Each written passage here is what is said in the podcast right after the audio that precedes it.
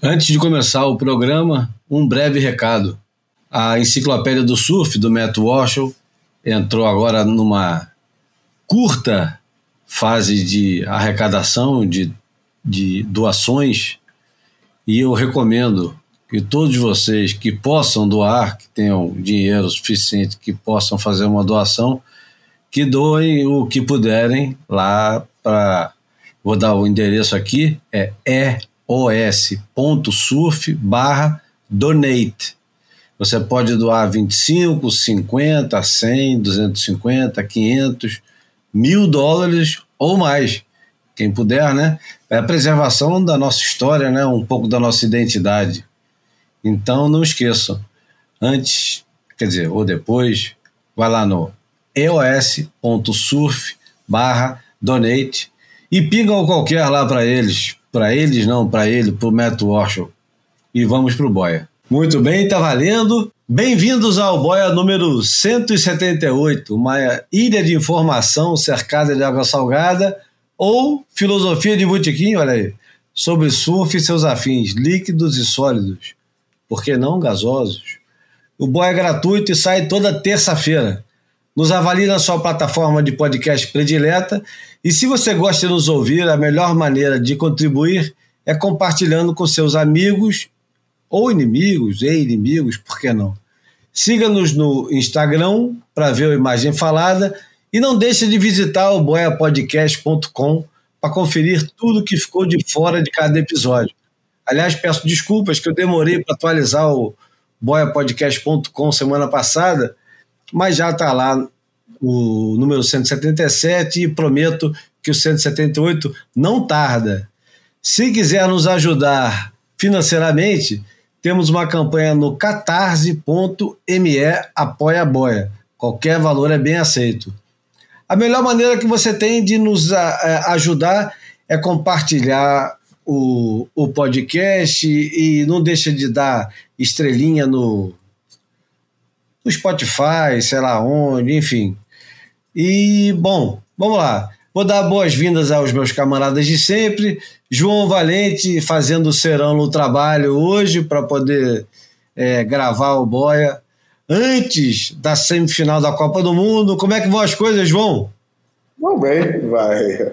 Acabou essa paranoia de Copa do Mundo. Agora é só ficar aqui torcendo para Marrocos Porra, uma chuva desgraçada hoje. Porra, tá um tempo, cara, um negócio absurdo. Diz que é uma, diz que é uma alteração climática.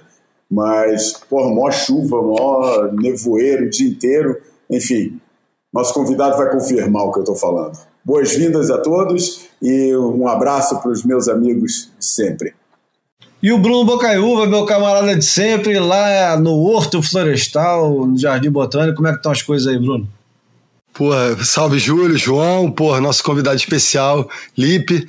É, alô geral também, nossos ouvintes.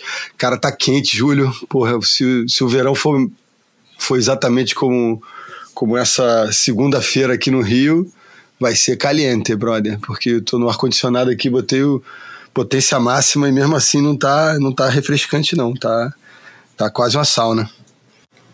Bom, vou aproveitar para fazer uma breve introdução, sem trocadilho, nosso convidado de hoje é o Felipe de Long, conhecido como Lipe.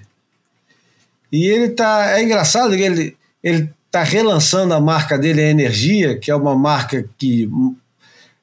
Você acha que é muita redundância dizer uma marca que marcou? É, né? Mas vai fazer o quê? Falta recurso nessas horas. É o show que eu tomei agora de tarde. A marca que marcou, o, o Lipe tinha uma marca, tinha, não tem ainda uma marca chamada Energia, que nos anos 80 tinha uma loja na Farm de Amoedo, que era no coração de Ipanema, ali mesmo, pertinho do Garota de Ipanema, onde, onde foi.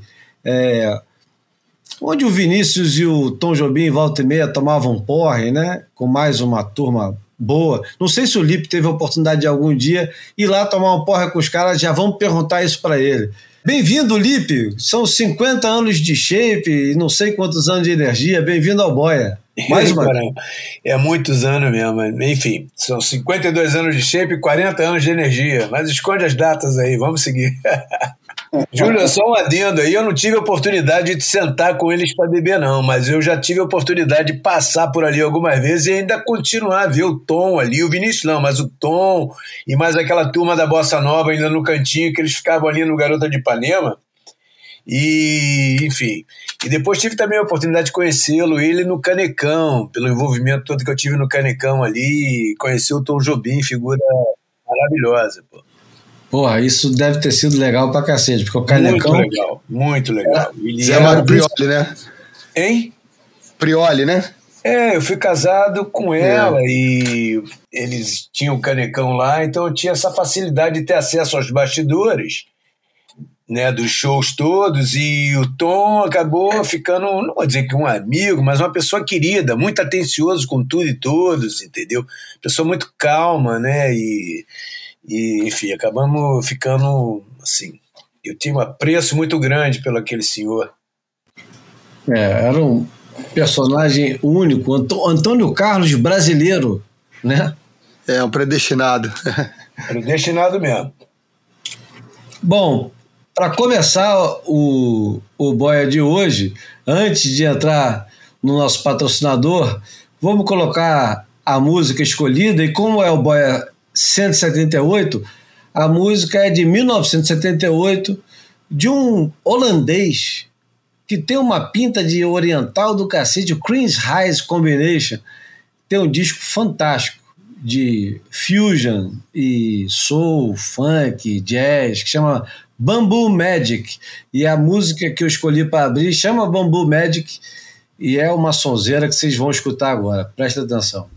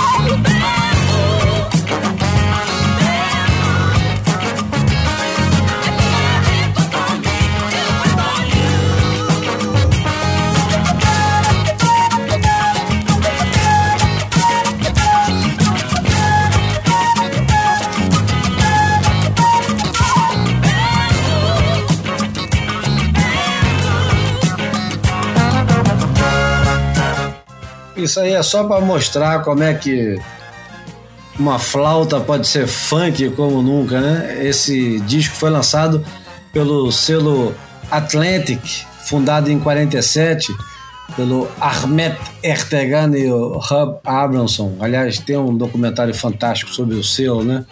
Não vou nem pedir para o João falar sobre isso, senão a gente não começa o programa. Não basta dizer uma coisa, basta falar uma coisa. Só por causa do Ahmet Erdogan, que, que Led Zeppelin fez aquele show Celebration Day com o filho do John Bonham na bateria. A razão daquele show não foi para celebrar. O Celebration Day não era para celebrar Led Zeppelin, não era para celebrar porra nenhuma, era para celebrar a vida do Ahmet Erdogan. Foi a forma que eles acharam de, de homenagear ele, foi fazer aquele show e só teve aquele e não vai ter outro. Quem foi, foi, quem não foi, vai no YouTube, tá lá o show inteiro baixa a porra do disco, que também tá fácil de achar. Enfim, aproveita aí porque não vai ter outro desse, não. Acabou, foi ali mesmo e foi pro Armet. Bom. E aliás, só mais uma coisinha, só mais uma rapidinha.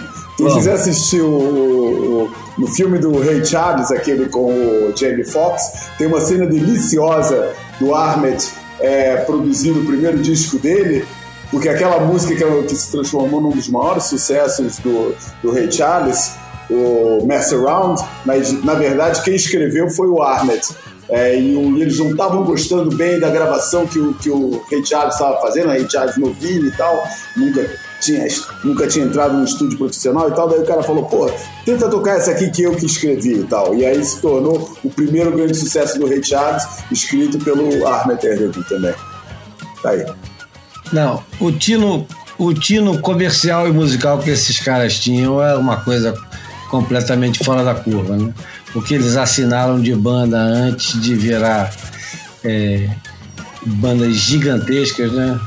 E não dá nem para começar com Led Zeppelin, porque o Led Zeppelin veio quando os caras já, já eram grandes, né? Ah, Enfim. já era uma alegria. Assinar pela porra, assinar pela Atlântico foi um, um feito enorme os caras antes de inventarem o selo deles próprios. Vamos lá, o Boia é oferecido pelo surfliving.pt. A gente ficou comprometido essa semana de falar sobre a parte cultural da Ericeira, que nós não falamos. A gente já falou que a Ericeira é a Califórnia dos anos 2000 para o pessoal da Europa e também para o pessoal aqui do Brasil. A gente já falou que é um dos melhores lugares para se comer na Europa inteira e para não dizer nem em Portugal. A gente já falou das ondas, da quantidade de onda que tem ali perto, e agora está falando falar um pouquinho de nada. Já, já falamos também das possibilidades de você alugar o, o, o seu imóvel no Airbnb depois que você comprar um imóvel que tem é, de um quarto, dois quartos e três quartos, você pode alugar por Airbnb. E o, a Ericeira é um dos lugares mais buscados da parte sul da Europa para aluguel, não só no verão, como o ano inteiro. Então é, é grana garantida. E ficou faltando falar da parte cultural. E eu tinha falado do, do, do Saramago e a relação dele com, com Mafra. Só que eu sou ignorante para falar disso, não posso falar desse tipo de coisa, porque o máximo que eu fiz foi visitar o não é o convento de Mafra, como é que é o nome? É o Palácio de Mafra, João? Palácio Nacional de Mafra. O Palácio de Mafra. Que nasceu como e... convento, por isso não vai errar muito também, né? Conhecido mundialmente como convento, né? Ou é, não? porque tem um convento, é, tem uma basílica, um convento e depois tem o um jardim, além de ter uma maravilhosa biblioteca, né, que a gente conhece de forma privilegiada, né, o Júlio? a biblioteca é fenomenal, uma das maiores bibliotecas do mundo, né? E é uma é. das maiores bibliotecas da Europa, sendo que é, na parte estética só da biblioteca, para não falar do conteúdo dos livros, porque você não pode tirar os livros e ler, né? Mas Isso. não pode nem entrar onde a gente entrou, né? Para falar a verdade. É, é verdade. É, é, as visitas ao, ao, palácio tem uma porta de entrada da biblioteca, que é um espaço gigantesco, quase tipo tamanho de, sei lá, comprimento de um campo de futebol, né? É um pouquinho mais estreito, mas o comprimento é um campo de futebol, cara. E, e com, com paredes altíssimas é, cobertas de livros, com vários patamares e escadas em caracol, uma arquitetura lindíssima, mas o pessoal que vai visitar, as visitas normais, eles chegam ali naquela porta, tem uma corda, segurança, ninguém pode passar dali. Acontece que a gente estava procurando na época cenários para filmar o filme do, do Tiago Pires e, e e conseguimos uma autorização especial para estudar a biblioteca. Por que, que a gente, afinal, não filmou na biblioteca? Qual foi o problema de filmar? Tinha, uma, tinha um negócio de autorização, né? um negócio meio complicado. Né? é, então, vamos, conta aí, conta aí. Vou contar um pouquinho da história.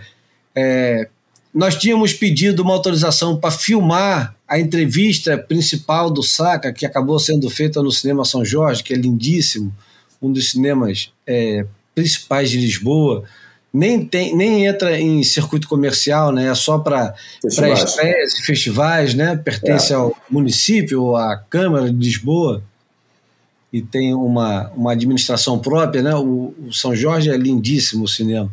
Mas a gente queria fazer a entrevista com o Saca lá dentro do, da biblioteca. E o pessoal deixou a gente entrar lá e alimentou essa ilusão, só que quando chegou na hora de. Podemos fazer aqui? Não, de jeito nenhum, aqui não se filma nada. Mas como assim? A gente tem autorização? Não, não tem Vocês têm autorização para visitar, para filmar é outra autorização, esquece. Nem, nem se você pedir hoje, daqui a seis meses, talvez alguém te dê a resposta. Enfim, a gente não conseguiu autorização. Mas a verdade é que muita gente que estava na equipe visitou pela primeira vez o Palácio, o Palácio de Mafra e o tempo que a gente passou lá para percorrer todas as câmeras né, que tinham dentro do palácio, todos os quartos, todos os cômodos que tinham dentro do palácio, era assustador, porque você demorava 15, 20 minutos para atravessar o, o palácio inteiro. Eram tantos quartos, tantos cômodos diferentes, sala disso, sala daquilo. Vou até perguntar para o nosso convidado, Olímpio, você já foi lá no, no, no Palácio de Mafra? Vou ficar devendo essa aí. Eu já passei mas... por lá, mas nunca entrei dentro. E é um lugar que sempre que eu vou a Ericeira, eu passo e falo, pô, vou voltar aí, vou voltar aqui, enfim. Também nunca indo lá dentro, não. Já passei só pela redondeza. e eu já fui, eu já fui lá filmar o, o, lado de fora e também não entrei, mas assim, fui filmar para um, uns programas que a gente tinha no RU de, de turismo e a imponência do, do, do, do, prédio, né, da construção é inacreditável, né, cara? Eu vivo numa megalópole que é o Rio de Janeiro e eu acho que a maior, a maior igreja aqui, pelo menos da, da região central do Rio, é a, é a Candelária, né? Acho que é famosa até no mundo inteiro. A Candelária parece uma capela na frente desse capela, do, do prédio. capela, pô, pelo amor de Deus. É. Tu vem dirigindo da estrada de longe, assim, para Ericeira, tu vê o tamanho da construção, é, é, é oponente, uma é. coisa enorme. Bruno, fazer uma pergunta. Você tá no Rio? Há pouco tempo a gente estava na sala de shape junto. Não, meu irmão, eu sou o Bruno, porra. Você teve com o meu irmão ah, gêmeo. Bruno, Marcos, tá, porra. Tá, porra. É. Desculpa, Tá em casa, tá em casa. É que a voz é, é parecida também, né? É, teve, pô, já teve lá há pouco tempo. Eu falei, ué, como é que o cara já tá no Rio, pô? Não, ele tá lá, não volta tão cedo. tá bem, tá bem. É, Ô, João, é quantas vezes filha. você já tinha entrado lá no convênio de Mafra antes daquele dia que a gente foi tentar filmar? Só uma. Só uma, só fui lá uma vez. É, com os meninos. É, acho que o Matheus era bem pequenininho ainda. Não, foi, foi eu fui lá com família, fui lá visitar e tal. Não, não fui muitas vezes, não. Fui, fui só essa e depois fui, fui, fui nessa aí com, com, com vocês. Bom, então me ajuda aqui. Hum. É, o que mais que tem ali perto da Ericeira que o pessoal não pode deixar de conhecer, João? Muita onda boa. aí a gente, já, aí a gente já, já, já, falou muito desse assunto nos passados. Cara, na, na, verdade, cara, não é, não é, é, não é uma Biarritz, cara, é diferente, cara. É uma vila de pescadores, uma vila de pescadores com história. E é um lugar que você aprecia muito mais porque não é um lugar onde você vai, a Ericeira, a Vila da Ericeira, você vai se encantar com o lado pitoresco da coisa. Você não vai se deslumbrar com a arquitetura, você não vai se deslumbrar como você se deslumbra com os palacetes e palácios de Biarritz, etc. Não, é outra, é outra vibração. É estar tá num lugar extremamente pitoresco que você vai apreciar muito mais quanto mais informado você tiver sobre aquilo que acontece lá. É, quanto, quanto, quanto mais você souber da história que se passou lá. Porque, por exemplo, se você está ali olhando para a Praia dos Pescadores, onde, aliás, até num, num, num, campeonato grandão, teve, um, teve uma. Teve, aliás, teve um campeonato que o mar estava grandão até foi lá na Praia dos Pescadores, que é a praia mais protegida da Ericeira, e até tinha umas ondas de uns cinco pés lá, porra, storm e tal. E, enfim, Peterson se deu bem nesse campeonato, acho que ganhou foi Pat O'Connor, mas não lembro.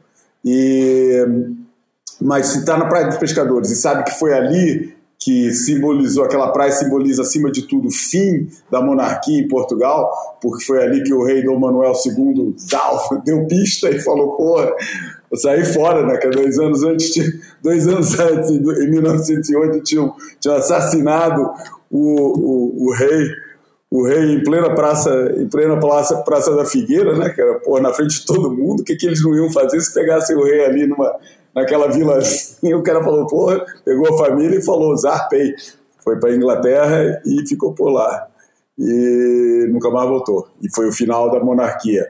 Então, pô, se você sabe todas essas questões, quanto mais você souber da história do lugar, muito mais você vai apreciar é, a, a, os passeios pelas vielas, pelas ruas, é, da, da, da Ericeira.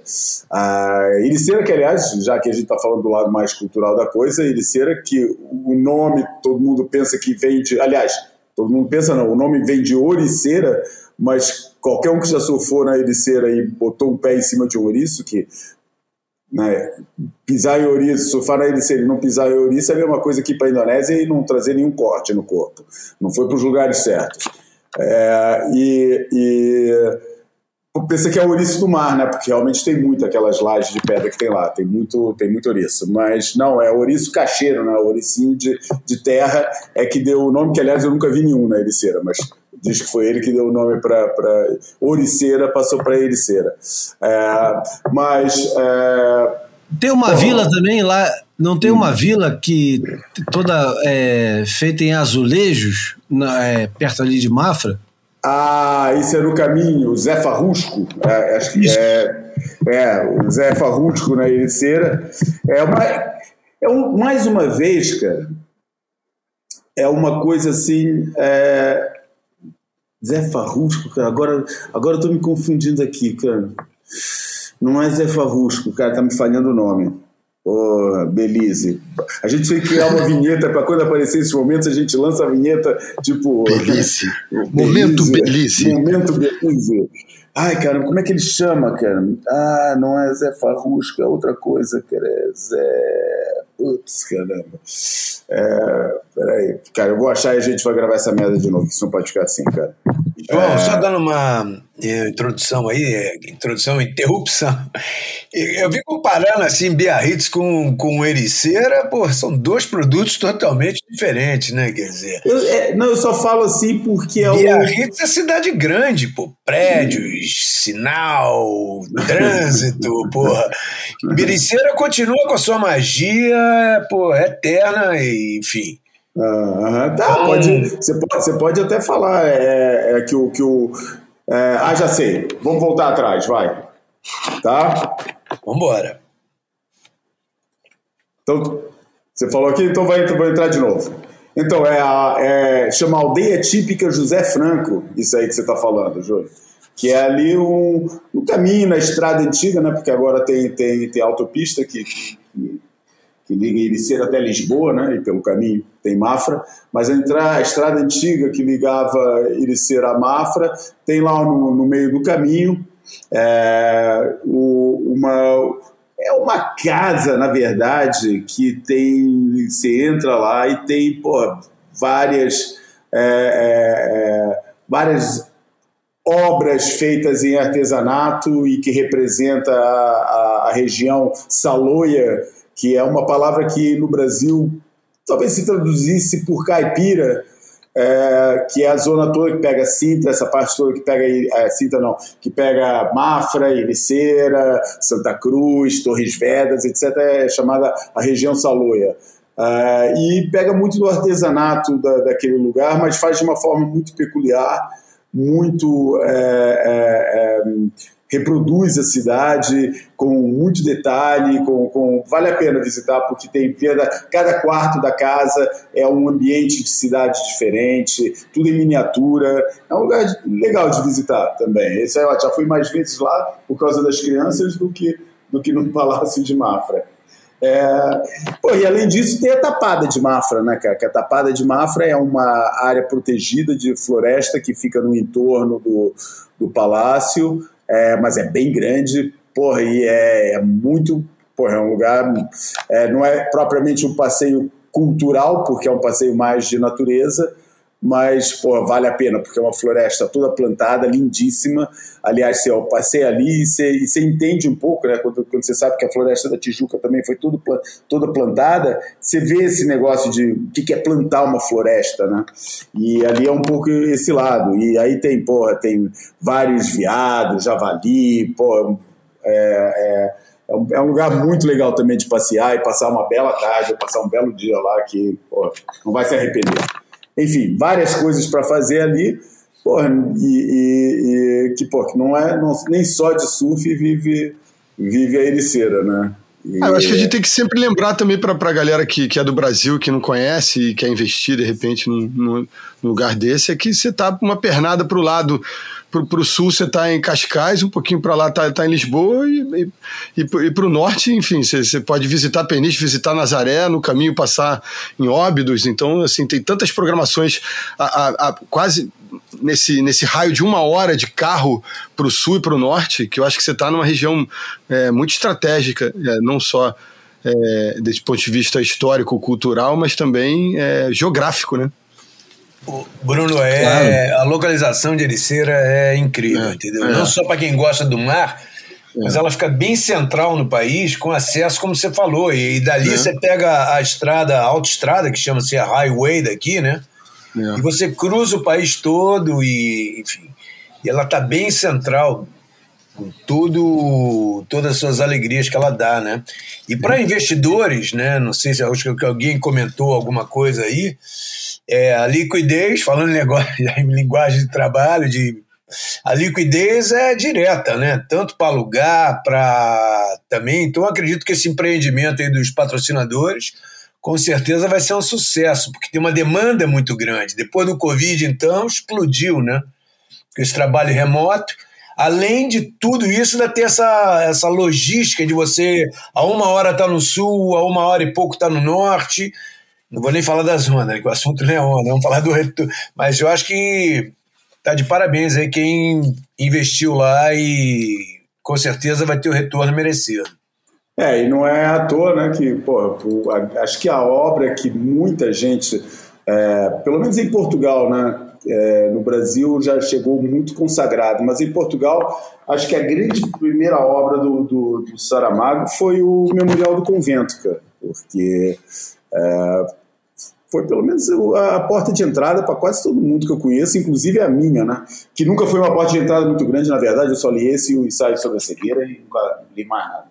É, mas mas é, o, é uma das grandes obras dele, onde ele cristaliza o, o seu estilo peculiar de escrita e que narra, né? narra toda a odisseia da construção do, do, do Palácio de Mafra e foi uma obra assim, bem, sabe, bem empreendimento quixotesco, né? Fazer aquele negócio, aquele tamanho ali. Quanto e, tempo demorou aquilo, João? Só por curiosidade, cara. Cara, o, aí, o início da construção, é, salvo erro, é, foi o quê? Ah, cara, 1700 e, e, e, Ai, cara, agora... Tá, Não, 1700 e lá vai até quando?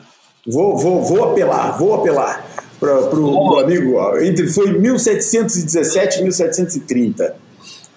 Então, quase 15 anos de construção lá. Caramba! Nem foi muita coisa, né? Sabe é, que... nem foi pelo tamanho daquele, do tamanho que é, por as condições que eles tinham de construção naquela época. É verdade. Mas sabe que escravatura funciona, né? Não, sacanagem, pô. corta, corta essa piada. Corta essa piada. É, mas na época era a realidade, pô, né? Era Isso vai ficar, vai ficar negando que não existia, foi uma puta de uma sacanagem. Muito daquilo que nós temos hoje em dia como maravilhoso é produto disso. Vai fazer o quê, cara? Tem que condenar a escravatura, não é, não, não é as obras nem nada disso. É, ainda dizem que tem nos mundos modernos hoje em dia isso, pô. Imagina pô, pra caceta, pra caceta, cara. Porra, tem muito, cara, muito. Inclusive entre povos que foram vítimas dela, né? Que, enfim, tiveram bons professores, provavelmente. É, mas, mas Bom, é eu, quero, eu, quero, falar, eu quero falar agora sobre é, empreendimentos é, empreendimentos enlouquecidos, ensandecidos, e eu vou falar logo do convidado, né, cara? Porque a gente no 178 vai falar um pouquinho de 1978 e ninguém competiu aqui no Brasil em mais campeonatos do que o, o Lipe de Long. Ele competiu em cinco campeonatos durante o circuito mundial de 78. Ele competiu no Gunston 500, no Hang Ten, Hang Ten também, que era na África do Sul, no IMS 5000, claro, né, não podia deixar de ser, no Pipe Master, que não era para qualquer um, e no World Cup em Sunset Beach. Eu queria perguntar para o Lipe qual era a ilusão que um cara da idade dele, vindo do Brasil, tinha em relação ao circuito mundial em 1978. Existia alguma. É, alguma hoje em dia, os brasileiros correm circuito mundial para ser campeão mundial. Naquela época, qual era o principal objetivo, Lipe? O principal era um só: aprendizado. Nós éramos aprendizados em todos os sentidos, Júlio, não só eu vou falar um pouco por mim, que também sempre fui fabricante de prancha, né? Desde garoto, praticamente, surfo com minhas pranchas desde que, sei lá quando. Desde que como me entendo, a minha primeira prancha quebrou o bico, acho que logo depois já, já fiz um pedaço de prancha lá que sobrou, enfim, e comecei. Então, quer dizer, era aprendizado nos dois sentidos, não só no surf, como também em equipamentos, né? E outra coisa também que não faz parte era se enturmar com a turma, né?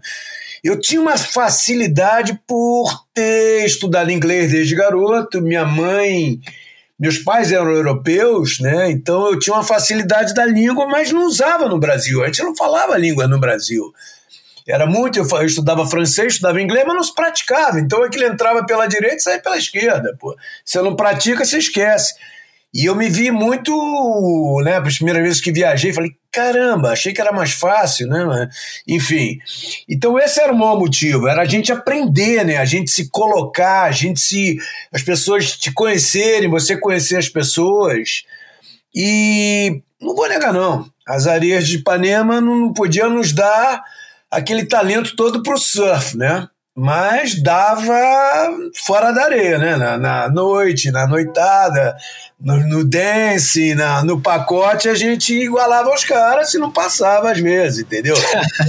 na playboyzada, nem podia falar isso, mas é verdade, pô, entendeu? Na playboyzada era com a gente mesmo, juntava ali com os havaianos, que eram os mais, mais danados da tribo, e pronto, aí tava feita a festa, pronto, o baile era nosso. E já então, que você mencionou, então, os teus pais, qual é a origem da tua família, Lipe? O meu pai é polonês, foragido de guerra, era polonês, mas esse veio né, depois do conflito, mal falava português e meus pais só falavam francês dentro de casa. Falavam português também, eles tinham, meu pai tinha facilidade mais de falar o francês do que o português e minha mãe era inglesa, mas veio, quando começaram a bombardear Londres, eles tinham uma condição mais favorável, e, como ele me dizia lá na família, puseram as crianças no navio e manda para um continente longe que estavam bombardeando as famosas blitz, né, que eles faziam, né, os aviões chegavam, desembocavam as bombas todas, e conseguiam um parente lá, não sei das quantas, lá no Brasil, manda para lá, depois resgata, nunca mais resgataram, por lá ficaram, entendeu? Então, eu estudei ali, tinha uma tia minha era professora de inglês, mas na época do Brasil, francês então era língua de viado. Desculpe falar isso, mas tinha que fazer bico, nhu, nhu, nhu, nhu, nhu, nhu, nhu, porra, aquilo era contra meu gosto, porra, ah, aprender essa porra pra quê? A gente nunca imaginou que fosse usado, toda vez que eu vou à França, agora só me lembro da minha mãe que falava pra mim, tu vai se arrepender, ah, quer aprender essa porra, essa língua toda cheia de bico, não, negócio de garoto revoltado, né, meu? Hoje, toda vez que eu bato lá, eu falei, porra, por que que eu não escutei? Ainda chuto, mais ou menos, mas chuto, né? Pra mim, me faça entender lá um pouco. Mas esse era o maior motivo, Júlio, para mim era ver aquilo tudo acontecer, ver como é que eles surfavam, ver como é que é, as pranchas eram feitas também, como é que aquilo upgrade no surf com as pranchas, né? E, e se enturmando, né? não vou te negar não, a minha, todos devem bater uma continência muito bem batida ao Randy Rarick, entendeu? Que foi um cara que catalisou tudo, o brasileiro, o japonês, o, o australiano, ele enturmava a turma toda para quebrar aquilo e era até bom para eles naquele momento também ter outras nações participando do circuito mundial, ter aquela bandeira ali verde e amarela, na qual eu é, tinha o maior orgulho de botar no, nas roupas que a gente fazia e representando o país. Mas é, a gente sabia que tinha uma caminhada muito longa para chegar lá, né? Mas tudo tem um começo, né? Então, vamos lá, já que você falou que tudo tem um começo. Em 1978, o primeiro campeonato que você compete é o Gunston 500. E ir para a África do Sul era uma aventura muito maior do que competir, né? Ir para a África do Sul era descobrir um mundo novo, que apesar de apartheid e o caralho, você tinha como objetivo final não ganhar um campeonato, mas surfar Jeffreys Bay, né? E o, e o Gunston 500 era num dos lugares mais sinistros do mundo para pegar onda, né? Na Rum Reef, em East London, lugar encharcado de tubarão, né? Como é que era competir em East London nessa época, cara? Júlio, começou pelo seguinte: eu fui para a Austrália primeiro, porque a, a, perna no campeonato começava na, em Nova Zelândia, mas nesse ano o Nova Zelândia foi cancelado. E eu fui para a Austrália. Quando eu cheguei na Austrália, é, o campeonato de Bel já tinha rolado. A gente não tinha referência nenhuma, não conhecia ninguém, não tinha nada. Cheguei na Austrália falei: caraca, agora para onde eu vou? O que, que eu faço? Com quem eu falo? Não tinha nada, era tudo por carta, né? E o, o Randy tinha me convidado para ir, mas eu não conhecia ninguém, até conseguir o patrocínio no Brasil, sair. Já cheguei e falei, pô, como é que eu vou para Rio Grande do Sul, digamos assim, que Belza era lá embaixo, como é que eu vou, aonde eu vou? Eu não sabia nem que eu ia, e dei a sorte que Deus né, me iluminou. Quando eu tô andando assim, tem um cara passando, que eu já tinha visto aquele cara, um tal de Mike Marcelino. Hum. Você se, se lembra desse? Já tinha ido competir no Brasil, eu acho. Eu abracei o cara e falei, meu irmão, me ajuda, meu irmão. Tô perdido aqui, não sei para onde eu vou, o que, que eu faço, para que lado eu vou. Aí o cara me ligou, ligou para um amigo dele, não sei se ligou, como me falou, também não sei nessa altura. Eu fui parar na cara de um, de um tal de Tony White, que era um surfista famoso na época lá em, na Austrália. E nisso o campeonato de Bell já estava vindo para, para Sydney, né? Que é a próxima etapa era o Coke ou era o Stubbies, enfim, um deles. E aí eu, eu segui, mas não, não consegui entrar nesses campeonatos, nem no Coco eu consegui entrar, mas estava lá presente, já já estava no circo já, né? No circo no bom sentido, né? Já estava com a galera do surf e o Tony White acabou me botando na casa dos havaianos, que tinha um lugar lá para ficar. E aí eu acabei ficando muito próximo dos havaianos. Estava o Larry Bertman, o, o Rina Belira, o Dan Aloha, o Michael Hu e o Randall Kim. Era o time dos havaianos que estavam ali competindo. E aí eu colei com os caras, né? Momento de grana apertado e no começo eles, que, pô, que porra de essa de brasileiro? Quem é esse cara? Como é que é isso? Resumo, acabei criando amizades que penduram até o resto de hoje, né? Se, até hoje eu tenho essas amizades com eles. E aí pronto, comecei a me turmar na cena, pô. E aí também, graças a Deus, foi a primeira vez que eu conheci Bali, né, cara? Eu tava lá entre a perna da Austrália para a África do Sul, você tinha um mês, um mês e pouco. E naquela época era mais fácil. É, ou seja, o Randy Harry pegou meu bilhete, abriu todo e me jogou para Bali, pô. Eu me lembro a primeira vez que eu já, já sabia desses rumores de Bali, né? Que tinha umas ondas, o Lopes tinha tido lá, e o João Príncipe também já tinha tido lá com o Duda Fragoso, falado. Eu falei, pô, aí eu cheguei na casa Stone White, naquele tempo era álbum, né? Você abria álbum de fotos assim. Caralho, meu, comecei a ver aquelas de esquerda, falei, Tony, onde é que é isso? Ele, não, Bali e o Luar. Eu falei, tem que ir pra lá, tem que ir pra lá, tem que ir pra lá. E aí, pô, o Rente conseguiu abrir meu bilhete e acabei conhecendo a Indonésia. E aí, pronto. E aí fui para a África do Sul, aí corri o campeonato. Aí voltando para Nahum Reef, né?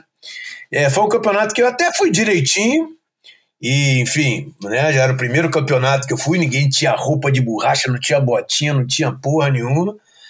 E a vantagem também que a gente tinha é que a gente não tinha visto aqueles programas ainda, nem o, nem o filme Tubarão, nem National Geographic, aqueles bichos pulando de baixo mas já era um homem a homem. Foi um dos primeiros homens, primeiro ano do circuito mesmo, homem a homem. E na home reef é um point, né? Um point break, assim, que é uma direita que rola. Pronto, meu irmão. Pegar um cara, pegava onda e ia embora, tu ficava lá sozinho mesmo. Aí pronto, olha o medo aí. O bicho não tinha nem que fazer uniduriteira, você mesmo. Você perdeu por Mike Exposito, sul-africano. Mike Exposito, sul-africano, e depois, é, depois até acho que corri com uma prancha dele também, fiquei muito amigo dele. Ele era bem ativo. Os sul-africanos já tinham um nível bem mais alto que o nosso de surf, né?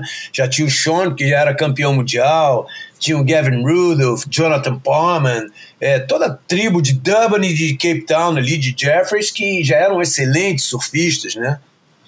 E com equipamentos muito apurados também, que o Spider Murphy fazia para eles e tudo.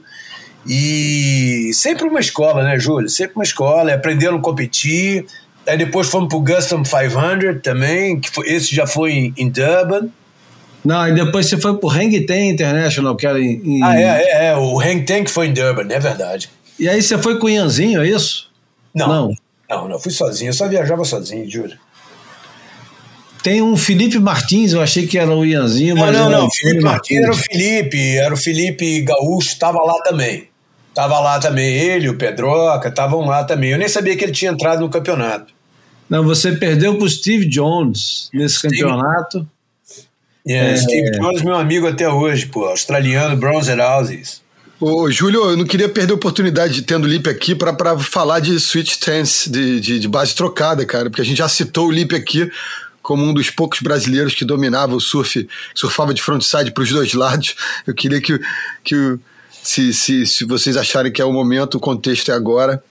Pro Lipe Não, isso, isso, é, isso é legal, isso é legal de tocar, porque realmente é. eu, eu né, eu desde garoto vim forçando, que aquilo aí não é natural. Eu comecei a trepar, trocar de pé, trocar, e vim trocando, trocando.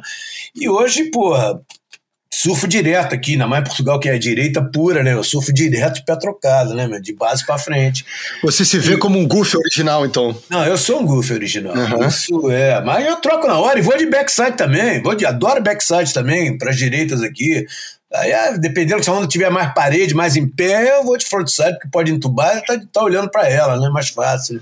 Eu acho que isso é muito Agora, legal, que desmistifica um pouco, Lipe, que a, a, a, gente fala, né, no passado recente aí, Gabriel Medina, Ítalo Ferreira, é, faziam baterias ali em off the wall, em dias de, de sem pipe master, é, brincando só, só de base trocada, né? E de repente tem gente mais jovem aí que pode imaginar que só essa turma mais contemporânea que, que que enveredou por, por esse caminho, não, né? Não, não, não. Já tinha, pô, na minha altura, pegava. O Cacau Falcão era outro brasileiro surfa até hoje, muito bem, e de base trocada também. E no Hawaii nós tínhamos James Jones também, o Bobby Jones, que também surfava pipeline, ficava até meio. O Buttons também, né? É. o Buttons, mas o Buttons trocava, trocava, é, surfava. de brincadeira, né? É, é mas o, o, James Jones, ele até me olhava de cara feia, porque só de sacanagem eu pegava backside, pipeline de backside, só pra injuriar ele mesmo. Apesar de ser meu frontside, eu vinha já de backside só pra. Mas enfim. E várias. E principalmente quando eu fui surfar em Kira a primeira vez, que eu via que o backside não conseguia passar aquela zona de jeito nenhum, meu. E aí de frente me sentia mais tranquilo, né? E era legal porque nesse campeonato que a gente foi correr na Room, o Guston, o pai do Sean Thompson na época, Mr. Ernie Thompson, era o speaker man. E eu já tinha criado uma amizade com ele, porra, e ele enaltecia o, o pé pra caramba no microfone. From Brazil!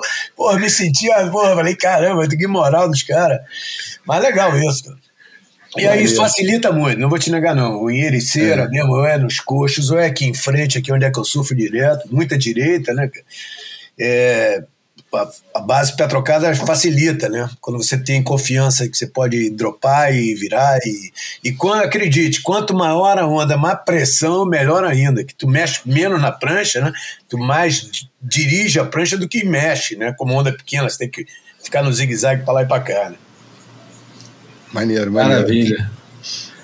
Ô, Lipe, você, você no, no, no ano de 78 também competiu é, um campeonato de duplas. A gente já falou disso num boia que você participou durante a pandemia, que está até em vídeo no YouTube.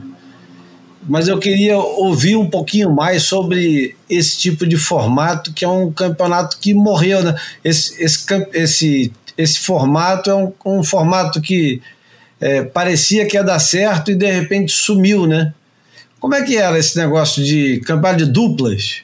Oh, escuta, eu, eu, corri alguns, né? Mas corri um que, eu, que, inclusive, eu uso até uma foto, que tem uma foto, foi Bocão e eu, né? Bocão e eu corremos um no Hawaii chamado The World Team Challenge, né? E eram dois de cada país, né? Dois de cada país. E, enfim, foi bacana. Na África do Sul era o Sean e o Michael Thompson, da Califórnia era o Peter Townend e acho que o Shane Horan, da Inglaterra era o Martin Porter com um tal de Ted, não sei das quantas, Ted Bursker, Bursker o nome desse é complicado. É, enfim, aí é dois de cada país. E Boca e eu corremos em Sunset. Tentamos fazer uma tática, eu fui com a prancha menor, o Boco foi com a prancha maior, um fica lá fora, outro fica lá dentro, não resultou porra nenhuma, perdemos. Mas perdemos os caras que ganharam. Foram os caras da Flórida, mas eram dois havaianos.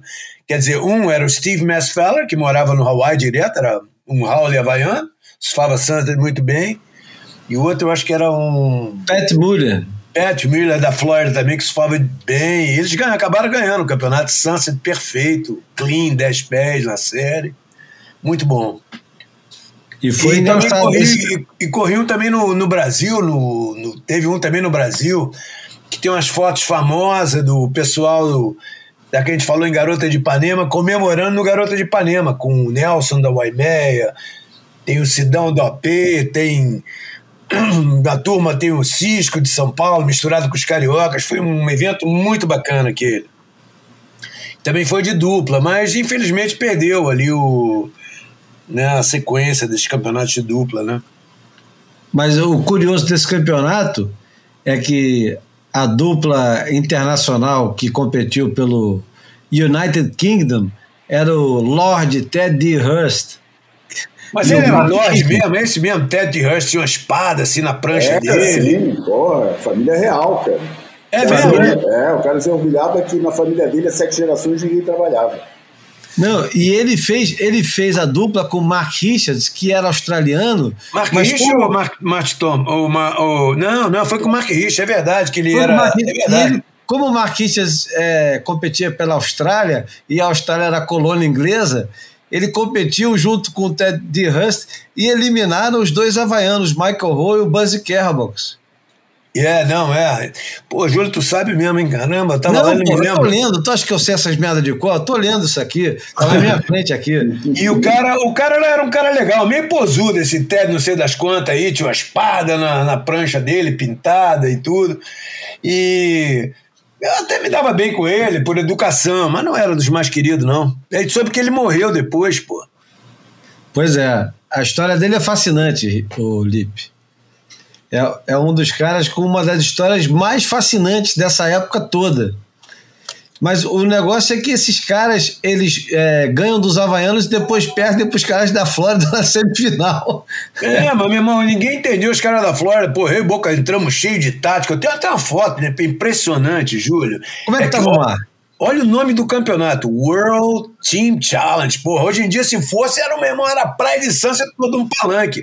O palanque, eu tenho foto desse palanque, se você entrar no site da Energia, tem uma foto ali, eu e Boca, assim passando parafina, bandeira do Brasil, bandeira dos Estados Unidos, o palanque com o Randy, Fred Hemmings, todo mundo em pé no palanque, uma tábua com três cadeiras ali, a bandeira aquela que subia e um apito, não era apito, eu acho, eu acho que já tinha aquele apito de, de pressão já. Campeonato pô, super. É, né, cada um do mundo, né? Praticamente uma Copa do Mundo de dois dos países, né? Mas como é que tava o mar? Tava bom, cara. Tava bom. Tinha um sunset, uns 10 pés na série, clean, offshore, beautiful day. Pô, bacana, cara.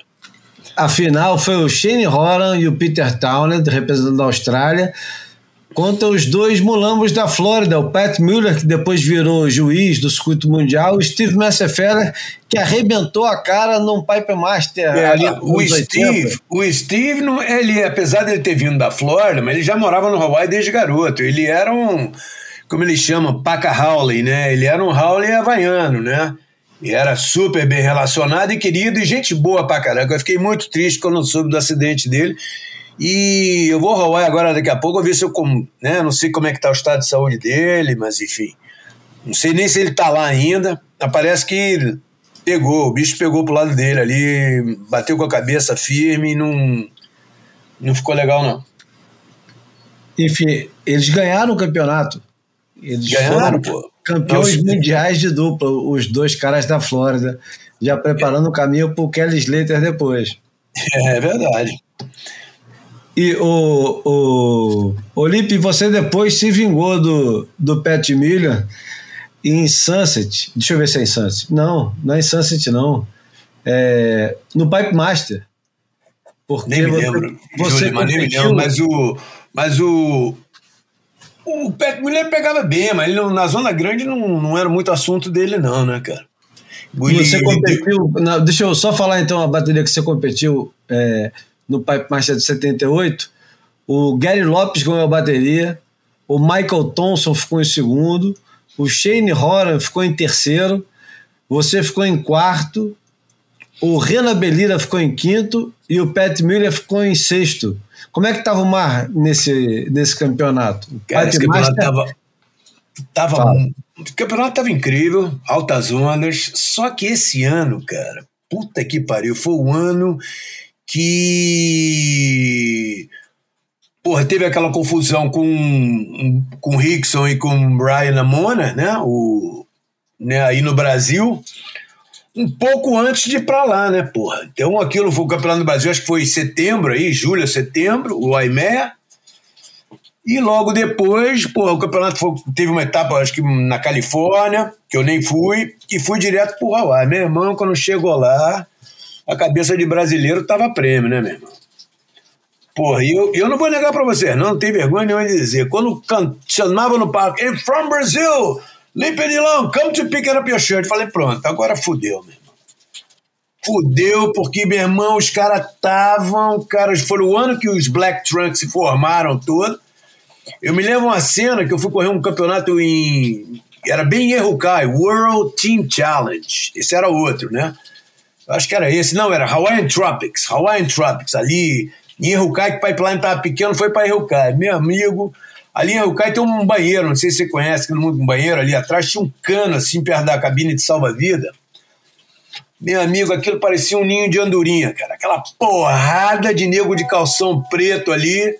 Até no Fred Hemmings, que já era, acho que senador naquela altura, estava se candidatando, era, era uma pessoa, já tinha sido campeão mundial e era o cara que fundou o circuito. Até no Fred Hemmings, os caras estavam dando dura geral mesmo.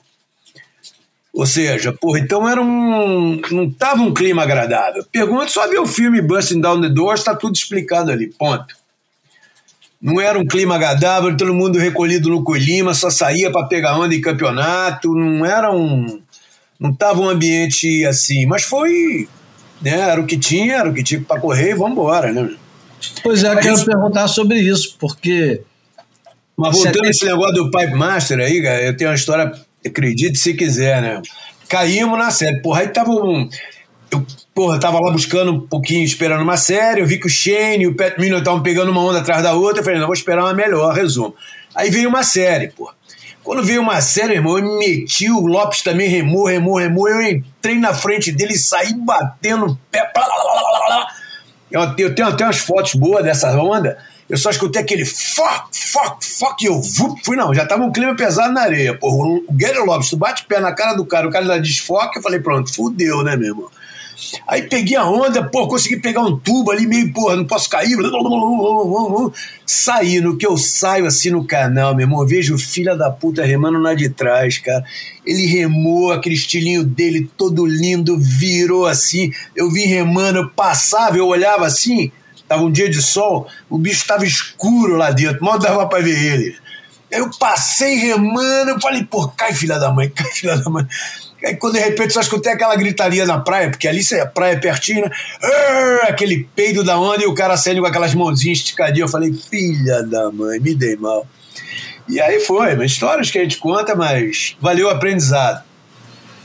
Você estava falando do, do, da porrada que teve aqui no Brasil. Pô, nem fala, eu paguei aquela conta geral, meu irmão. Quem pagou aquela conta lá no Hawaii fui eu. Quer saber? Fui eu. Então, só, só tinha você no Havaí competindo ou os outros caras não quiseram entrar no campeonato? Eu queria saber o que aconteceu. Só tem você inscrito no campeonato? Não, eu fui convidado, né, cara? Você era convidado. Naquele tempo era menos participante, não eram inscrições, não era muito, enfim. E o Fred Hemmings com o Randy me convidaram. Eles acharam que, enfim, né? Aquela época eu tava, já tinha morado no Hawaii há um tempo, já tinha casado no Hawaii, já tinha intimidade boa com o pipeline, principalmente pipeline, que a primeira oficina que eu trabalhei era bem pipeline. O Randy, até numa entrevista que deu, ele fala isso, que chamava-se Pipeline House. Era casa colada ao Irukai, em direção ao EMEA, colada. E na garagem tinha uma fábrica de prancha. É ali que eu comecei a shapear no Hawaii. E aí, porra, onde é que tu tirava o pó? atravessava ali, a casa dava de frente, atravessava ali, pum, e a cara tirava o pó em pipe, né? Eu Goofy Foot, porra, fiquei viciadinho naquela onda também, né? Não vou te negar. Então, conta um pouquinho como é que foi a confusão aqui. Pelo menos resume a confusão. É, mano, a confusão todo mundo sabe até melhor que eu. A confusão que eu sei, vou encurtar. Eu prestei uma prancha minha pro Malibu, Malibu emprestou pro Foca, o Foca foi pegar onda, ou tinha vendido a minha prancha pro Malibu, Malibu emprestou pro Foca. Foca, o Foca caiu numa onda, já tinham roubado o skate do Byron, não vou falar quem, uma pessoa, ah, posso falar também, foi o Danilo, pô, Danilo Negão o Byron já tinha dado problema lá na África do Sul. Aquela marra dele, era um cara grande, gordo, amarra. Aí já tinha uns caras na África do Sul, dois irmãos chamados Brodovisky Brothers, que eram lutador de boxe, já queriam pegar o cara lá. Aquilo, e o Randy, coitado, só botando pano quente aqui, ali, aqui, ali. Pronto. Aí resumo, fomos pro Brasil, depois depois da África do Sul. Chegou na África do Sul, cara, o cara andava de skate, todos se achando no arpoador, entrava carro na época, todos se achando, roncava grosso, porra, tirava uma marra do caralho, pronto. Não deu dois minutos, ele deixou o skate dele de bobeira, nego, uau. Porra, pra quê? Danilo levou o isqueiro, levou o skate do cara, o cara ficou uma hora, disse que ia bater, que ia fazer, que ia acontecer, resumo. Aquela mágoa ficou. Não, não, pegou ninguém, não foi, pronto. O Foca Mas e quem, quem era o Byron? Explica um pouquinho aí quem era o Byron. O tal de Byron Amona. Esse cara era um. Ele, ele acabou virando um Black Trump lá, né? Na época ele só pegava Velziland. Eu me lembro dele no Hawaii. Era um cara grande, não pegava bem, pegava Velziland. Eu nem achei que ele era tão enturmado assim, entendeu? Ele era enorme, ele era grandão mesmo. Ah, Júlio, a gente sabe, né, meu irmão? Os caras são. Quando puxa o Havaiano, puxa para aquele lado Samoa eles são grandes pra caraca, meu irmão. Eu me lembro que tinha um da turma lá chamado Umoa. Tinha um no braço dele, tinha escrito assim, Made in Hawaii. Meu irmão, o braço do cara era minha coxa, caralho. Porra, meu irmão. Quando nasce para aquele lado de Samoa, não os havaianos japonesinho, não. Havaiano local, samoano, aquela mistura ali. Os caras são grandes, são é outra constituição, né? E aí? e aí, resumo, a prancha do Foca caiu, veio para o filho da puta, em vez de desviar, não, sentou, pegou a quilha assim, zoom. Não tinha cordinha na época, tava começando e pau! Abriu um quebradão na prancha do Foca, o Foca saiu, ele ainda quis pegar o Foca, resumo, ficou aquela confusão na areia, de garoto, eu não tava, eu tava no arpoador, resumo. E aí os caras... Onde foi isso? Onde foi isso? Isso foi no Diabo, no Pepino. No Pepino. Ali em São Conrado, né?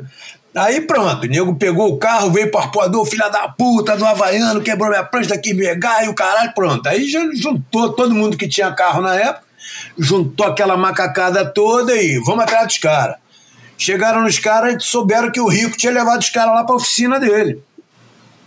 E aí, toma ele pra oficina do Rico lá no Recreio, né, irmão? Aí, porra, isso o Helson me relatando, né? Chegou lá, porra, o Rico, quando viu aquela manada toda, falou: Que isso, cara? Não, agora eu vou bater, briga, briga, não sei o que lá. O cara, o, porra, o Michael eu sei que soube que o Michael já me falou isso, ó, correu logo lá pra dentro. Aí, porra, resumo. Aí o Byron, em vez de ficar na dele ou pedir desculpa, porra nenhuma, roncou grosso, roncou. Que eu vou fazer, que eu vou pegar, porra, aí o Relson, ah, é, vai pegar, então tu vai brigar com aquele ali, ó, meu irmão menor. É de que o cara ainda fez desfeita, não, com esse aí todo. Aí pronto, aí o resto todo mundo sabe, o Rickson, pá, pá, pegou, derrubou, passou para as costas. Aí tem um lado que eu não devia falar, mas vou falar. Já que estamos falando, não falando. Assim me contaram. Aí passou para as costas, pô, mata-leão, o bicho arriou no chão, pum, caiu. No que caiu, assim, tava levantando, veio um amigo nosso em comum, encheu a mão de areia e bum na boca do cara, e o cara já saiu de na areia. E... Resumo, o que, que foi dito no Hawaii? Juntaram o Brian no Brasil. O, o Amona, esse filho da puta. Juntaram o cara. E todo mundo viu que ninguém juntou, mas aquela atitude de jogar o cara sair com o espírito depois de já ter perdido, que aí é que, que todo mundo viu. Michael Hu, principalmente, que era um portador de voz havaiana. Irmão, tu apanhou de um garoto, acabou, filho mas depois que jogou areia e o caralho, e você faz, gonna kill, you're gonna kill, you Pô, juntaram o cara. Meu irmão, quando, bot... quando o cara estendia a bandeira no Brasil, era o cara estender a bandeira do Brasil e correr pra primeira moita, meu. eu, não, e um ano que eu vi o Chantô você levar uma chapada, chapada, como diz aqui em Portugal, uma tapa bem dada no rosto em Santos, quando eu falo, pô, se o campeão mundial ganha uma tapa, o cara que era o Lorde do Surf, ganha uma tapada essa, imagine os Os brasileiros, os brazucas do terceiro mundo, meu irmão. Quem deu? Quem deu tapa no Chaltão? Ah, não sei. Foi um daqueles havaianos lá. Chapou o show na insância para todo mundo ver, meu irmão. Como eu vi também o, porra, vários, o Ken Bradshaw principalmente pegou uma raiva do Betão, filha da puta. Betão surfava pra caralho em Sunset. Era o melhor brasileiro naquela altura, disparado. Meu irmão, o cara vinha, me lembro uma vez, eu vim remando atrás dele, Betão pegou uma onda, quando o Betão saiu no canal, o cara botou o Betão pra fora. Ciúme, de raiva, de sei lá que porra, mesmo. Era muito, aqueles tempos eram difíceis, cara. É só olhar o filme, porra, pra tu ver. Todo mundo ficava indo com o Lima, os caras compraram carabina, cortaram o cano. Porra, não tinha, não tinha mais aquela graça. Aquela graça foi em 76, que os australianos. Ah, depois os caras, não. Agora acabou, meu irmão. Não, e só para deixar bem claro para quem está nos ouvindo, o, o, irmão do Helson, Franzino e tal, era o Rickson Grace. E o quando olhou, olhou pro moleque, falou assim: bom, esse aí não vai me dar muito trabalho. Não, desdenhou, pô, you wanna, you wanna me to fight with, your, with the kid? With the kid? Pô, o kid já era risco pra caraca. E, enfim. Eu não vou falar o nome do nosso amigo que tá com areia e tudo, mas, porra, aquilo ali que cagou tudo, meu.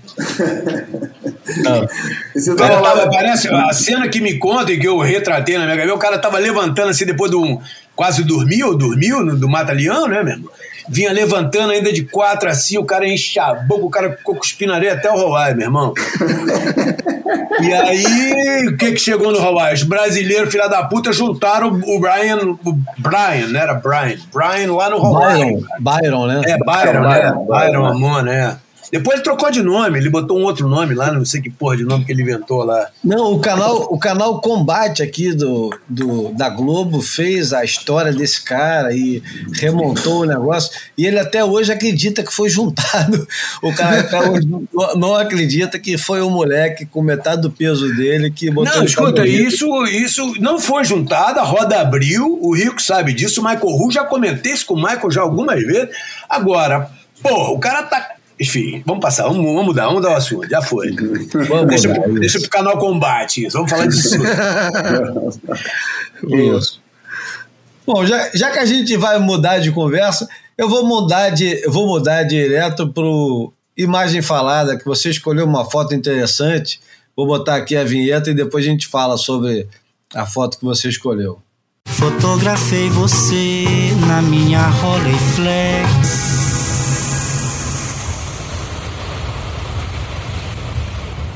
Bom, o nosso convidado de hoje, o Lipe, escolheu o Imagem Falada e enviou para a gente uma fotografia da loja da energia que ficava na Farm de Amoedo, entre a Visconde de Pirajá e a Prudente de Moraes, e que marcou época. Por que, que você escolheu essa foto, Lipe?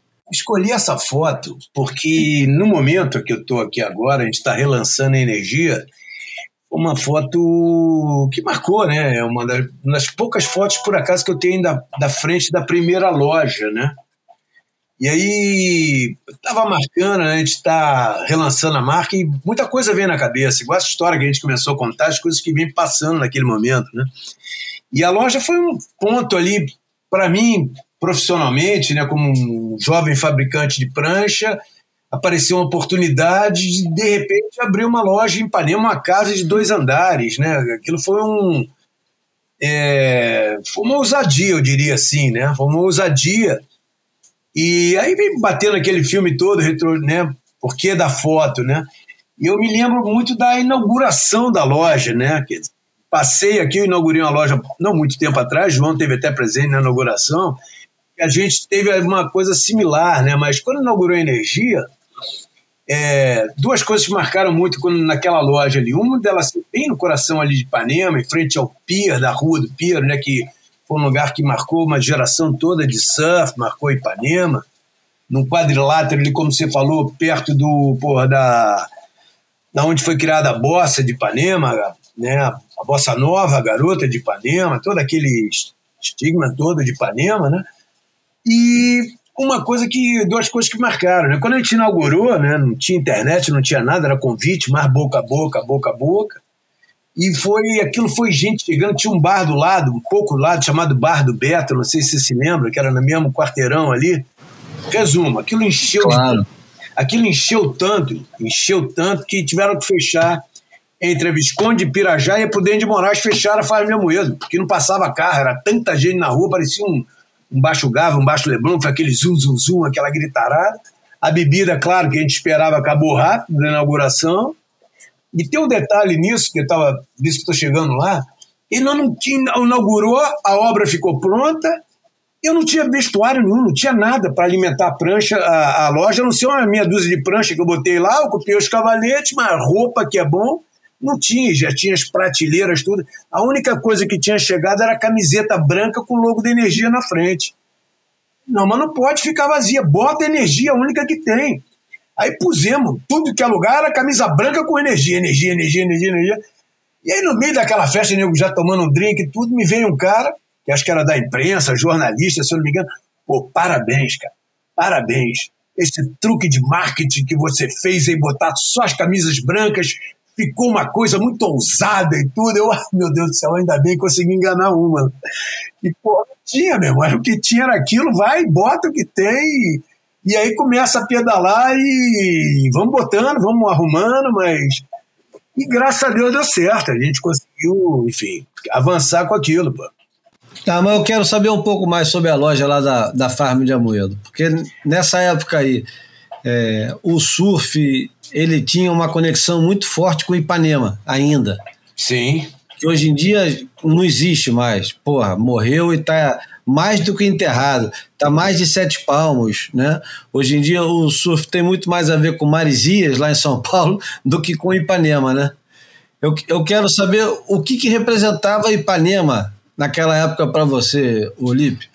João, eu acho que Ipanema naquela época não representava só a mim, representava o Brasil, né, meu amigo? Ipanema ainda tinha todo o, o seu glamour ainda, como tem, acredito que ainda tem até hoje, né? Mas naquela época, então, era, era um lugar diferenciado, né? Primeiro por ter tido o pier logo uma década antes ali, né? Aquilo criou toda uma imagem de surf em Ipanema ali, uh -huh. E depois a volta para o surf parpoador, porque depois que tiraram o pier, demorou ali uns meses, eu acho que um ano, até o fundo se acertar todo, e o surf voltar para arpoador. Então, tinha muita ligação com o arpoador com a loja. Estamos falando de, sei lá, três, quatro quarteirões ali de distância, né? Então, eu, eu, também tinha fábrica. Então, ali era um lugar que eu sempre trazia as novidades do surf, do windsurf. E, e a moda também foi crescendo muito, né? Eu viajava muito, vi e como é que começou isso tudo? Eu comecei nesse circuito mundial de 78, eu comecei a ver que várias marcas começaram a lançar vestuário, né? Eu, eu na oficina do Terry Fitzgerald, na Hot Buttery, né? Terry era meu camarada, e eu vi que o Terry começou a fazer camisas Hot Buttery, de shortinho, eu falei, ué, pô, também tem uma marca super famosa de prancha lá, por que, eu pô, vou começar a fazer umas graças? Aí comecei, aquilo foi. Então tem... É, toda uma história de surf ali de Ipanema, né? Quer dizer, não só a nossa história antiga do arpoador, depois o pier. E a loja foi, ela, por ela ser ali perto da praia, também era legal, porque ali era uma troca de informação muito grande, João, entendeu? Muita gente, final de tarde, ou saindo do surf, ou saindo da, da praia mesmo, passava ali, se, ali era uma tinha umas meninas super bem relacionadas, tinha um amigo meu, Dudu, também, que você acha que você conheceu, também super bem relacionado e querido. Então virou um polo de encontro ali muito legal, que ali se trocava muita informação também, né? Isso formava muita informação também, né? Isso... Lipe, a minha memória é que é, dobrava a esquina da Prudente Moraes. É fato isso ou eu tô viajando? Não, não, não. Dobrava, não, não, não. Dobrava ali, era até uma loja de boutique, é uma ah, loja é. de bijuteria, era do, da mãe Moura. Biju Box. Isso ela mesmo, ficava. Tá Quase entre, esquina, né? É, ela ficava exatamente entre a, a Farm e a, e a Prudente de Moraes, bem no meio ali, em frente a Dijon. A Dijon tinha um prédio ali, que era o escritório deles, com aquela morena linda Luísa Brunet, para cima e para baixo ali. Isso. Que era nossa amiga também, volta e meia vinha tomar um café conosco, enfim, aquelas coisas, né? aquele perfume, aquele perfume bonito de Ipanema, né? Que, por esse lado também, ô, oh, terra boa naqueles tempos. Ah, ainda tem seu encanto. Ainda tem seu encanto, não vai perder nunca. Ô, você acha que estaria muito longe da verdade? Porque eu afirmo, cara, que mais do que qualquer Malibu da vida, qualquer, porra, é, Saint-Tropez, qualquer lugar. Pô, eu acho que não tem nenhuma praia no mundo que tenha definido tão bem a cultura de praia do que Ipanema. Estou muito longe da verdade, estou exagerando. O que, você acha? Cara, Malibu era surf, né? É uma praia para surfar, tudo bem, as pessoas vão lá, vão curtir também, tudo. Saint-Tropez, aquelas praias que algumas privadas, outras com pedras, com pedras, né? Você tem para ir, tem que pedir licença, tem que não sei o que. Ah. Ipanema é praia aberta, sol quente, calor, coco, mulherada linda. E onde é tem mulherada, a turma vai, o famoso ver e ser visto, né? E não vou negar também essa música do Garota de Ipanema, é uma música que pegou pelo mundo afora, criou também essa imagem toda. Não só criou a imagem, é a, a realidade, né, meu? Você tinha turmas, você tinha turma da Arpoador, depois você tinha turma do Pia, depois ia para Montenegro, aquelas mulheres todas bonitas, depois ia mais um pouco para Nectéria, depois ia para Garcia d'Ávila.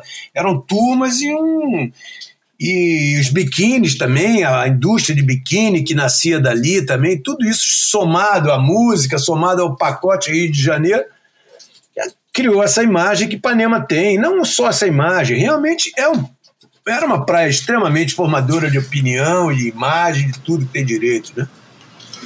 Olipe, em 78 você competiu com o patrocínio da Coca-Cola. Você tinha patrocínio da Rastro? Não, isso foi depois já. Depois, depois da Coca foi arrasto. É, é. Eu. Na verdade, vamos.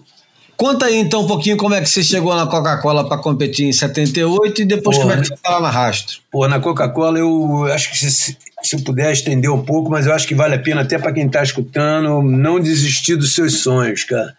Eu voltei do Hawaii com um convite para correr o, o, circuito, né? Pô, te tá, porra, vi que tu tem condição, a gente quer um brasileiro, pô, e me estenderam o circuito, pô, tá convidado aí para seguir as provas que você conseguir. E aí eu, porra, legal, ok, obrigado pelo convite, mas depois eu pensei comigo mesmo, e agora? Como é que eu vou? Onde é que eu vou arrumar dinheiro? Naquele tempo você sabe quanto era difícil para arrumar dinheiro, quanto era. E olha que eu já trabalhava. Mas era difícil a valorização do câmbio, aí depois do câmbio ainda tinha um problema para sair do Brasil. Cada saída do Brasil você tinha que depositar mil dólares. Mil dólares para depois de seis meses pegar esse dinheiro de volta. Chamava-se é, imposto compulsório. A porra dessa, assim. E aí eu consegui com o Márcio Braga, que era presidente do Flamengo, que era amigo do Julite Coutinho, que era presidente do, da, Confederação. Resumo, aquele, e consegui essa isenção, que eu ia pelo Flamengo também, né? Atleta, né? E aí era dificuldade do caramba. E resumo, eu comecei a buscar patrocínio, patrocínio e só não, não, não, não, não. Aí um belo dia consegui um cara em São Paulo. Minha prima me apresentou, tinha uma prima que era bonita, modelo, me apresentou o cara, porque ia me patrocinar e tarará, piriri, porra, eu com aquele dinheiro apertado, comprei uma ponte aérea, pô, me arrumei todinho, fui ter uma reunião com o cara, quando eu cheguei em São Paulo, meu irmão, filha da puta, queria era comer minha prima, fingi que me atendeu, fingi que me atendeu, meu irmão, eu sei que eu na mesma hora voltei, peguei um táxi pro aeroporto muito puto, por ter aquela despesa toda, né? E aí cheguei de volta no Rio e falei, porra, meu irmão, o que, que eu vou fazer? Na época tinha páginas amarelas, todo mundo se lembra o que, que era isso, né? Você tinha dois livros de telefone, o número de telefone e o, a página amarela era pessoas jurídicas, né? empresas, firma. Eu falei, pô, tudo que é multinacional, cara. Aí listei elas todas, Citibank, é, todas que eu vi que era multinacional, listei elas todas e comecei a ligar, ligar, ligar, ligar, ligar, ligar. Aí liguei para Coca-Cola e consegui uma audiência com o Sérgio Leitão, me lembro o nome desse senhor até hoje, cara era diretor de marketing da Coca-Cola ali em Botafogo, na Álvaro Ramos. Aí fui lá ter entrevista com ele, mostrei as cartas de convite, mostrei tudo, por ele com a alma iluminada que tinha, me concedeu o patrocínio, cara. O que eu quero dizer com tudo isso é que você nunca deve desistir, cara. E naquele tempo, o telefone, tentando marcar entrevistas e ir atrás do seu sonho. Isso que eu quero dizer com isso, né? Vá atrás do teu sonho e conseguir o patrocínio, que na época não era nada demais, era só as passagens e a inscrição dos campeonatos. Mas naquela época era tudo, né, mesmo? Tudo. E aí consegui correr o ano, o circuito, mas já trabalhava, já shapeava, a energia já estava num bom andamento. E eu falei, pô, não dá para mim sair viajando e, e abrir mão de tudo, largar tudo para trás. Eu vou focar no meu. E aí foi, corri esse ano, tive esse patrocínio, agradeci quando terminou e segui minha vida. Aí com a Rastro, voltando, já tinha energia montada. Eu tinha uma equipe de competição, né, mas queria ampliar, queria botar em outros, é, em outros, é, outros tipos de esporte, né, corridas, que na época estava muito na moda, corrida no Rio, é, triatlon, é, tinha o voo livre, motocross, coisas que os jovens todos daquela, né, naquela altura e aí eu falei, porra, eu não tenho condição de bancar essa porra toda. Como é que eu vou fazer isso? Né? Uns atletas já queriam salário por mês e tudo. Aí eu fiz esse joint venture com, com a Rastro. A Rastro era uma perfumaria super conceituada de São Paulo, do Aparício Basílio, um socialite que tinha lá, caiu no meu conto. E eu fiz, por acaso, muito bem feito. Aí formamos a equipe de competição Energia Rastro. Aí pronto, aí a gente montou uma equipe a sério windsurf, surf, voo livre, motocross, corrida, é, mais algumas coisas. Esses eram os básicos ali, que tinham exposição, né? Então foi muito bom enquanto durou. Não só eles pagavam um fee de grana, que eu pagava o salário dos atletas, como também mandavam uma cota de perfumes, shampoos e pá. E nós produzimos o vestuário e daríamos, dávamos toda a assessoria de logística aos atletas. Né? Foi muito bom, pô. Bom, eu acho que a gente pode ir agora para o Almanac, e eu acho que o, o, o Lipe vai gostar do Almanac, porque deve ter boas memórias do, do tema que a gente escolheu para o Almanac. Vamos lá. Almanac flutuante. Semana passada ficou um grande dilema aqui entre o freeride e o Nas Ondas do Surf. E acabou que o freeride tinha mais a ver com o 77 e o Nas Ondas do Surf adiou um ano, ficou para 78. E eu queria ouvir primeiro do Lip, o, qual é a memória que ele tem do Nas Ondas do Surf no cinema, porque é muito diferente a sensação que nós mais jovens temos dos, das coisas antigas e dos caras mais velhos que já eram é, parte daquilo que a gente estava vendo. Né? Não, eles já eram adultos, então, por exemplo, eu vou dar um exemplo muito fácil do pessoal entender. O Big Wednesday, quando foi lançado para novas gerações, era uma grande novidade de ver o surf no cinema. Aliás, o Big Wednesday é, é de 1978, o grande filme do John Milius é de 1978. E para os mais velhos, era uma palhaçada aquilo ali, não valia, não, tinha valor nenhum, aquilo ali era uma história qualquer. Agora, para os mais novos, acabou até virando coach. E os caras muito mais novos dizem que o filme era tão ruim que virou coach.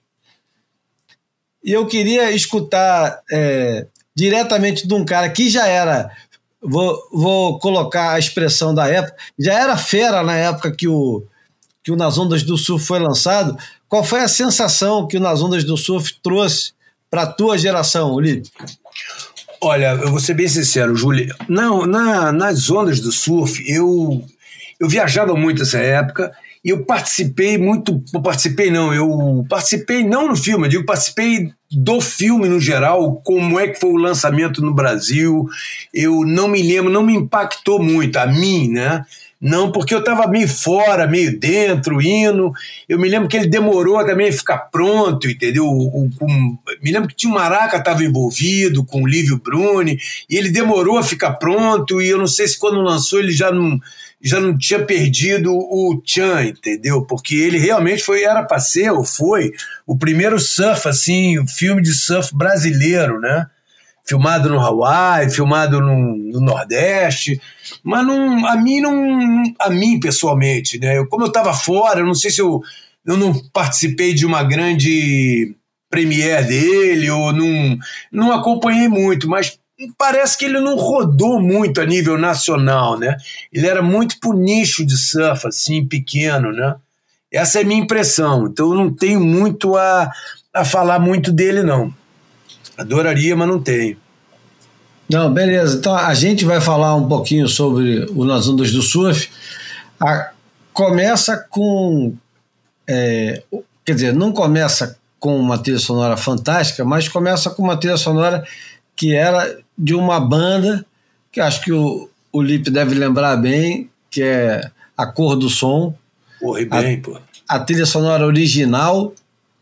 O, a narração era do Sérgio Chapelin, que era o equivalente hoje ao William Bonner, né, no, no Jornal Aham. Nacional, e o que dava um tom solene ao filme, né, um filme narrado. Imagina hoje em dia um filme de surf narrado pelo William Bonner. É, Eu me lembro Né? desse negócio da narração, era uma coisa técnica, assim, bem. Bem, bem, bem telejornal mesmo, né? Bem. Não, eu, eu, eu realmente imagino que para a tua geração na época, quem não aparecia no filme devia ter um desprezo profundo pelo filme, né? Que eu acho que é normal, porque, vamos lá, é, a coisa do ego na tua geração, em todas as gerações, hoje em dia é a mesma merda com o Medina, o Ítalo e o, e o Felipe, o ego é exatamente igual. Só que naquela época o espaço era para um só, não tinha espaço para todo mundo. Então, um, um tinha que tentar. é, não era bem passar por cima do outro, mas conseguir mais destaque do que o outro. Porque Ah, isso é fato, surfista, né? o surfista dos anos 70 sempre foi o rico, né? Então, você roubar um pouquinho da luz do rico, você tinha que é, meio que jogar areia na cara do sujeito, né? Esperar ele limpar a areia, enquanto você estava ali tirando a fotografia, né? É mais ou menos assim que funciona ou estou exagerando? Ah, Escuta, sem dúvida, né? Sempre tem, você sempre quer. Mas no, no meu caso, pessoalmente, não, não foi, eu não, não por esse negócio do filme, né? Eu, eu viajava muito nessa época que eu, te falei, então eu tava toda hora fora, não, não, não me liguei muito no, nesse filme, né? Apesar de ser muito amigo do Maraca, entendeu? Mas não me liguei, não me lembro do, do dele, do lançamento. Nem sei se esse filme vingou como ele deveria para ser o primeiro filme brasileiro, né? Me lembro muito bem do cartaz, que foi o Fábio Kerr que pintou. Foi o mesmo cara que desenhou o escudo de energia, entendeu? Que era uma onda maneira com a pedra da Gávea atrás, isso eu me lembro bem. Mas do filme eu vim ver ele depois de mais velho, eu fui realmente prestar atenção nele. Mas claro, né, meu irmão? Todo mundo quer aparecer, né, meu irmão? E aí tem esse negócio do pessoa ficar meio mordida e tudo, mas eu acho que não foi por isso, não. Eu vou aproveitar então para falar, além do Nas Ondas de Surf, falar sobre o, o Big Wednesday, que é de 1978 e que tranquilamente poderia ser o Almanac, mas não é, porque a gente já falou bastante do Big Wednesday. Vou falar daquela. É, um- é uma velha lenda, né? Que o, o- os companheiros de, de faculdade de cinema, que era o, o Steven Spielberg, o George Lucas e o John Milius, fizeram um acordo, né? Já falei isso no outro, ou não falei? Não, nunca escutei, não. Eles fizeram um acordo que é, os próximos filmes que eles fizessem ali no, nos anos 70, eles iam dividir o, o- os lucros do filme. E a gente está falando do filme que o John Milius fez, que foi o Big Wednesday, o, o filme do George Lucas foi o Star Wars, e o filme do Steven Spielberg, Spielberg foi Close Encounters of the Third Kind. Como é que é o nome em português, né? Hein, Bruno? Contatos Encontro de imediatos terceiro de terceiro grau. É, contato de terceiro Contatos imediatos, enfim. É, enquanto o filme do John Milius flopou geral e não fez dinheiro quase nenhum, os outros dois filmes, um fez 400 milhões de dólares e o outro fez, sei lá, bem mais de 100 milhões de dólares. E que teve divisão? A pergunta aqui no calo. Teve divisão depois? Teve divisão e a partir daquele momento eles não dividiram mais. Mas dividiram a primeira bolada, pô. Já, já deu. Dividiram os primeiros? Dividiram e foi uma, uma bela bolada, né? Porra! Eu não sabia disso, não, cara. Porra. Não, é, é real. Deu pro É, cara fazer é. filme pro surf pro resto da vida dele, né, meu?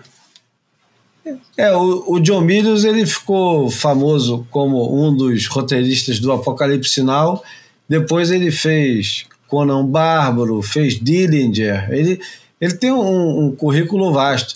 Não tem nenhum grande sucesso, mas tem, tem, tem filmes bons. E o Big Wednesday não é um deles. é engraçado que ele- o Big Wednesday é completamente desprezado pelo, por Hollywood. Ele acabou ficando. é, virando um coach de uma época que, como é, não tem muito registro dessa época, é, dessa geração desse jeito. Então, é, é um momento congelado. Não sei se o João já leu muito sobre esse tipo de coisa, mas o, o, o John Milius ele não é um cara querido por Hollywood, mesmo porque ele sempre foi um cara extremamente republicano, é, extremamente machista, meio pro lado. Ele, ele era considerado, assim como o. Como é que era o nome do Samuel? O quê? Samuel. Fuller. É, Fuller, assim como Samuel Fuller, era um cara inspirado pelos filmes do John Ford, que adorava Hemingway, era aquele negócio da masculinidade provada o tempo todo com revólver, com, enfim, toda todo aquele aparato que, que consagrou Hollywood nos anos é, 40 e 50 era mais ou menos o universo do John Milius. Ele era ele, ele, era bem mais para como era Verde Meu Vale do que para é, sei lá Annie Hall, que é um filme do, de 1978, para ser mais preciso. Aliás, eu, eu assisti ontem Network, do Sidney Lumet. Bom pra caceta. Bom pra caralho. Eu, eu, é, o que, é na Netflix? Eu, Netflix? Eu, eu não lembro agora onde que eu assisti, mas Network, é... é o nome do filme? Network? Network. Eu acho Network. que em português era Rede de Intrigas. É, é isso mesmo. Porra, que boa memória, cara. Porra, rede de intrigas, era assim mesmo. Pode e o crer. filme, e, e, o filme é um documento de 19, é, na verdade o filme foi feito em 1976, lançado em 1978, ganhou ganhou ou concorreu todos os grandes festivais, desde o Oscar até é, Cannes em 1978. E a história é muito interessante Vou compartilhar aqui com vocês. Quem viu, vê de novo. Quem não viu, é, vai conhecer. É a história de um, um veterano é, apresentador de jornal é, tradicional americano né, na televisão, que é comunicado que o, jor, o jornal que ele apresentava não estava com, com bons números na. na no Ibope. É, mas como é que se diz, Ibope, para ser mais é, claro? Nas sondagens, cara, nas sondagens, no, no na, é, de não, audiência, não estava com bons números de audiência. Isso, exato, não estava com bons números de audiência e o cara é avisado que ele vai ser aposentado em duas semanas. E aí, nesse dia, o cara entra numa crise e resolve, ao vivo, avisar que ele vai ser demitido e que em uma semana, a partir daquele dia, ele vai se suicidar no ar e cria-se um grande, uma grande celeuma em torno da, da condição mental daquele cara que diz que vai se suicidar no ar. Todo mundo pede para demitir o cara, desde o presidente até o diretor de jornalismo. E a Faye Dunaway, que faz o papel de uma produtora super ambiciosa e, e, e de caráter duvidoso, vê naquilo a oportunidade de crescer no, no canal de televisão e pede para assumir o jornalismo e principalmente aquele programa e transforma aquele cara num profeta do apocalipse e incentiva ele a falar tudo que ele tem vontade de falar na televisão. Quer dizer, nada parecido com o que a gente tem hoje em dia, né? Você imagina? não é parecido com Ratinho, assim como não é parecido com Trump, assim como não é parecido com tudo que permeia hoje é, a informação e a política. E afinal de contas, esse camarada ele vira um grande hit da televisão em 1978 e, num determinado momento, ele fala uma coisa que desagrada os patrões que estão vendendo a, a empresa, a, a televisão, a, o canal para os árabes e ele fala contra os árabes, porque eram os árabes comprando um produto americano e o dono do negócio tranca ele numa sala e diz: Agora você vai escutar. E é uma cena espetacular que eu não vou contar o resto, mas as vozes que o profeta achava escutar, ele passa a ver naquele momento no dono da, da empresa, que explica exatamente aonde ele está pisando, o que, que ele precisa fazer. Enfim, é, não é nada diferente do que acontece hoje. Eu recomendo bastante. Não era o Almanac, enfim. O Almanac era para ser o Nas Ondas do Surf, acabou indo para o Big Wednesday e foi parar no Network. Mas é só para não perder. Mas já estou anotado aqui, já vou ver esse filme já, pô. Só, só, não foi, só não foi no Menino do Rio. Só não foi no Menino do Rio. Mas também o Menino, o Menino do Rio não é de, de 1900. É, pode esperar, é 80 para 81, né? A, a, hora que a, gente, a hora que a gente for chegar para falar do Menino do Rio no, no Almanac, a gente chama o Lipe de novo. Me chama, me chama, que ele tem história boa também. Exatamente. Pô, tô, tô igual o Forrest Gump, hein? Só contando história, hein, meu amigo? ainda, bem que tem, ainda bem que tem história boa para contar, né? Exatamente. Mas eu acho que o, o, o Lipe, ele participa Quer dizer, o Lipe não, a energia participa mais do Garota Dourado ou do Menino do Rio, Lipe? Você lembra disso? Os dois, né? Não, os dois, os dos dois. Mas o, menino, o Garota Dourada também, mas o Menino do Rio foi o que mais, assim, foi primeiro foi o que mais apresentou, o primeiro a apresentar mais, né? Ah, eu acho que os caras usavam as tuas pranchas, né? Todas as cenas de surf não tinha tuas pranchas? Mas no Garota Dourada, né? No Menino ah, do tá. Rio também. Mas no Menino do Rio também, todos os dois. É, todos os dois usavam muito, né? Menino do Rio que eu lembro mais é o, é o adesivo no vidro do, do, do Jeep do. Não, do, mas do tem as, as, pranchas todas também eram. Também, Inclusive, é, é para entrar no assunto Menino do Rio ou não? ou deixar para depois? Vambora, cara. Vale uma palhinha. Fala, não, sobre é... fala sobre a tua experiência no Menino do Rio e a gente deixa para analisar o impacto do filme quando for para falar dele mesmo, em Almanac. Não, escuta, eu. Escuta, era. Enfim, o, o André de Bias era muito amigo meu. Inclusive, minha segunda fábrica de prancha, quer dizer, a primeira, né? A primeira foi, foi na garagem da minha casa, fiz duas pranchas, meu pai botou para correr logo. E naquele tempo era buscar quem tinha garagem, né? O pai, na casa do André, o pai dele tinha um Galaxy, só que não entrava na garagem. A garagem estava liberada, aí pronto, mudamos para lá e começamos a fazer a prancha lá. Enfim, já era meu amigo de infância e aquilo. E acabou que o André acabou sendo convidado para fazer o Menino do Rio, por acaso, pelo Antônio Calmon. E aí eu sempre, porra, ali do lado e tudo deles. E a ideia que, que era? Era retratar, o Calmon queria retratar o estilo de vida que a gente tinha. Surf, prancha, alimentação, saquarema, aquela onda, asa delta, aquela onda que a gente vivia no Rio de Janeiro, né? E o Calmon queria retratar aquilo. E aí tudo começou. E ele chegou a uma altura que eles queriam fazer a filmagem, queria que a minha fábrica de prancha fosse o set de filmagem. Eu falei, meu amigo, tá tudo muito bem, tá tudo muito bom, mas meu irmão, tu vai me quebrar, porra. Como é que eu vou parar minha fábrica de produzir para para vocês ligarem um monte de holofote, um dia pode, um dia não pode, um dia pode fazer, um dia que a gente não pode trabalhar, não, não dá não. Papo vai, papo vai, também não podia ser, né, né, tinha que manter aquela chama acesa. Acabamos que montaram uma casa, alugaram uma casa no Menino do Rio, em frente à Macumba, cara onde é que hoje é um. quase aquele condomínio ali perto daquela pedra na Macumba, não sei se você conhece ali, um condomínio que tem. Era naquela última rua da Macumba, antes do, do Curvão ali. Ah, é que depois foi cenário da novela da Globo ali, do Top Model. Eu acredito que sim. Sei que, meu é. amigo, ali eu montei uma, uma, uma micro fábrica de prancha, peguei uns cavaletes cheios de resina, ajudei a montar todo um cenário ali e ali rodou tudo, né, meu irmão? E eu me lembro de eu acompanhar lá, meu irmão, caía na Macumba perfeito, ninguém andava, meu dia de semana. Que maravilha. Pô, maravilha mesmo. E aí hum. teve todo aquele impacto, não vou te negar, não. O filme deu uma, um boost, uma turbinada na energia muito grande, né? Eu uso até isso. Agora fizemos um site de energia, um dos capítulos é sobre o filme Menino do Rio, né? O quanto aquilo.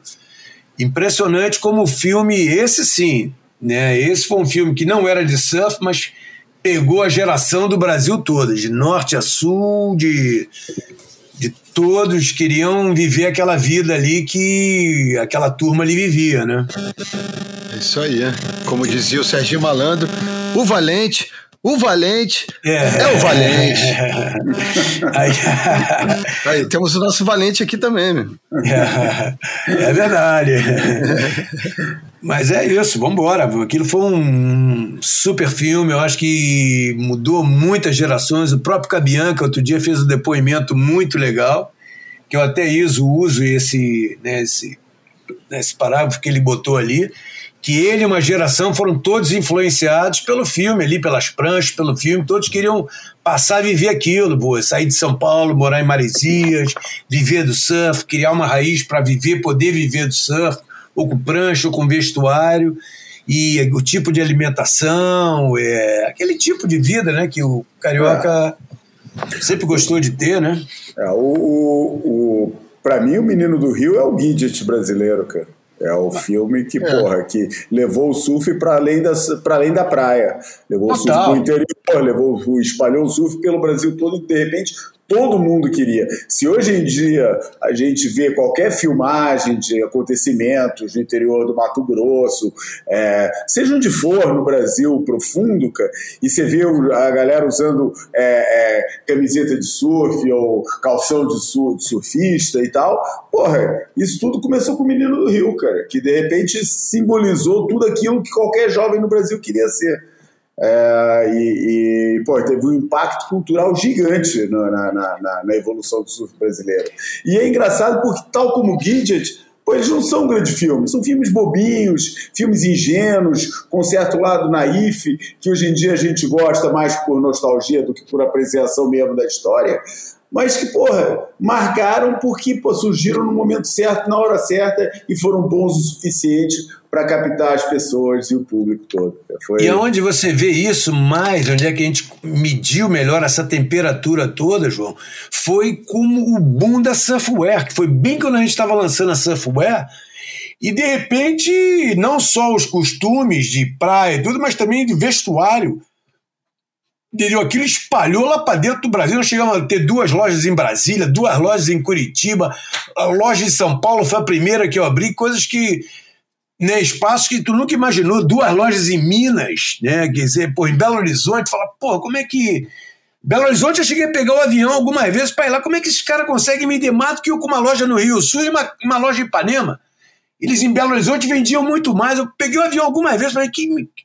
Tinha uma loja em Florianópolis, mas Floripa sempre teve um nichozinho de surf, mas Paraná, Minas Gerais e Brasília, onde é que a gente tinha loja física, eu falava, porra, como é que. Pra você ver como é que o filme alastrou lá para dentro também, né? Não só na beira de praia, mas como é que entrou pelo país adentro, né? Agora, conta, conta uma coisa que eu tenho curiosidade de saber. É... Vê lá, João. Vê lá, Júlio. Não, fica tranquilo. É de surf, é de surf, não é de ah, bom, então além de surf, é dentro d'água. É, o Cauli não usava prancha tua, mas no Garota Dourada ele aparece direto, surfando de energia. Não, escuta, era, era o pacote do filme, né? Tinha que fazer. Mas ele sempre, eu já fiz algumas pro Cauli, mas ele tinha um, um rolo com ISO, entendeu? É, facilitava. E naqueles tempos também, é, Júlio, ninguém tinha muita grana para sair dando prancha para qualquer um, entendeu? Dando, dando, dando. Quando depois, sim, nos anos depois da energia montada, Aí já diferenciou, já fazia um volume absurdo, entendeu? Até porque eu não só fazia marca energia, como fazia várias na fábrica era grande, a gente fazia, laminava para várias marcas e principalmente para uma marca que eu fiz para a Mesbla chamada Coconut, né? Fazia um volume absurdo, né? Vendia Mesbla Náutica e os magazãs todos, para você ver como é que o surf estava na moda. Até magazã criou marca, criou loja, tudo focado para o surf, né? E o Cauli não, mas sempre foi meu parceiro, experimentou, e depois eu fiz muita coisa com ele na Break It Out, né? Ele foi um dos primeiros embaixadores da Break It Out, né? das roupas de borracha, né? Mas, sem dúvida, sempre quis ter ele, né, surfando com as minhas pranchas, mas nunca tive muita oportunidade, não. Ele Cauli é aquele jeito dele, né? Meio. Mas, meu amigo até hoje, a gente se fala direto e, enfim, foi uma grande surfista, um grande, né, levou o Brasil para muito longe ali, né? O é, nível um, de surf do Brasil, né? Um dos poucos que competiu em 78 também. Foi. Né? Era meio pontual, né? Ele ia, ele foi na Austrália, acho que foi, não sei se ele foi na Austrália, não sei onde é que ele foi, mas ele também ia, ele gostava muito da Austrália, né?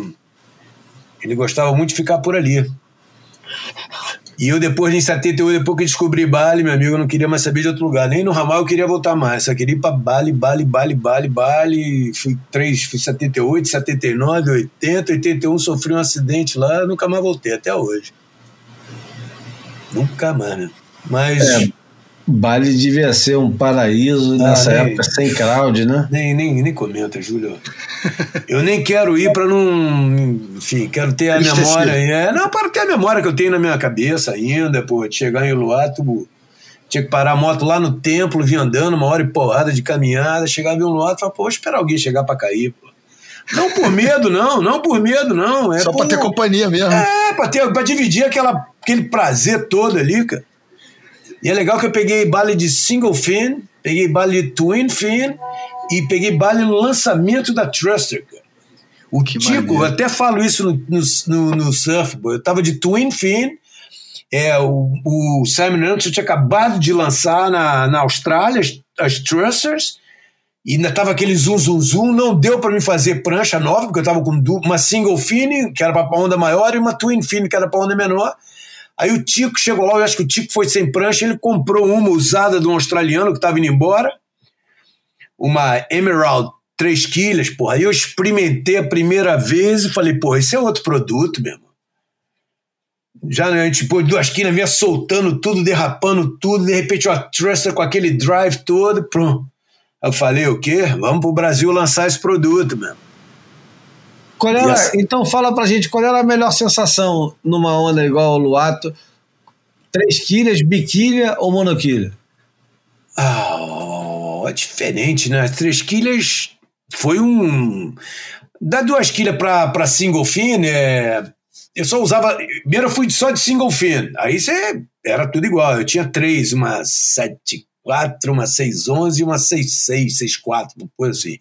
Aí foi se quebrando, foi se quebrando toda. Foi a primeira vez que eu fui. Tá vendo? Por isso que quando eu cheguei na África do Sul, o Exposito até me, o cara que me ganhou me emprestou uma prancha dele. Ainda falei pra ele depois quando eu saí da bateria, pô, essa prancha tava, tava com alguma mandinga africana aí, meu irmão. Mas enfim, mas aí o, o- e aí depois fui de Twin Fin, que vinha derrapando de tudo que é jeito, mas era o que tinha, a gente se adaptava a tudo.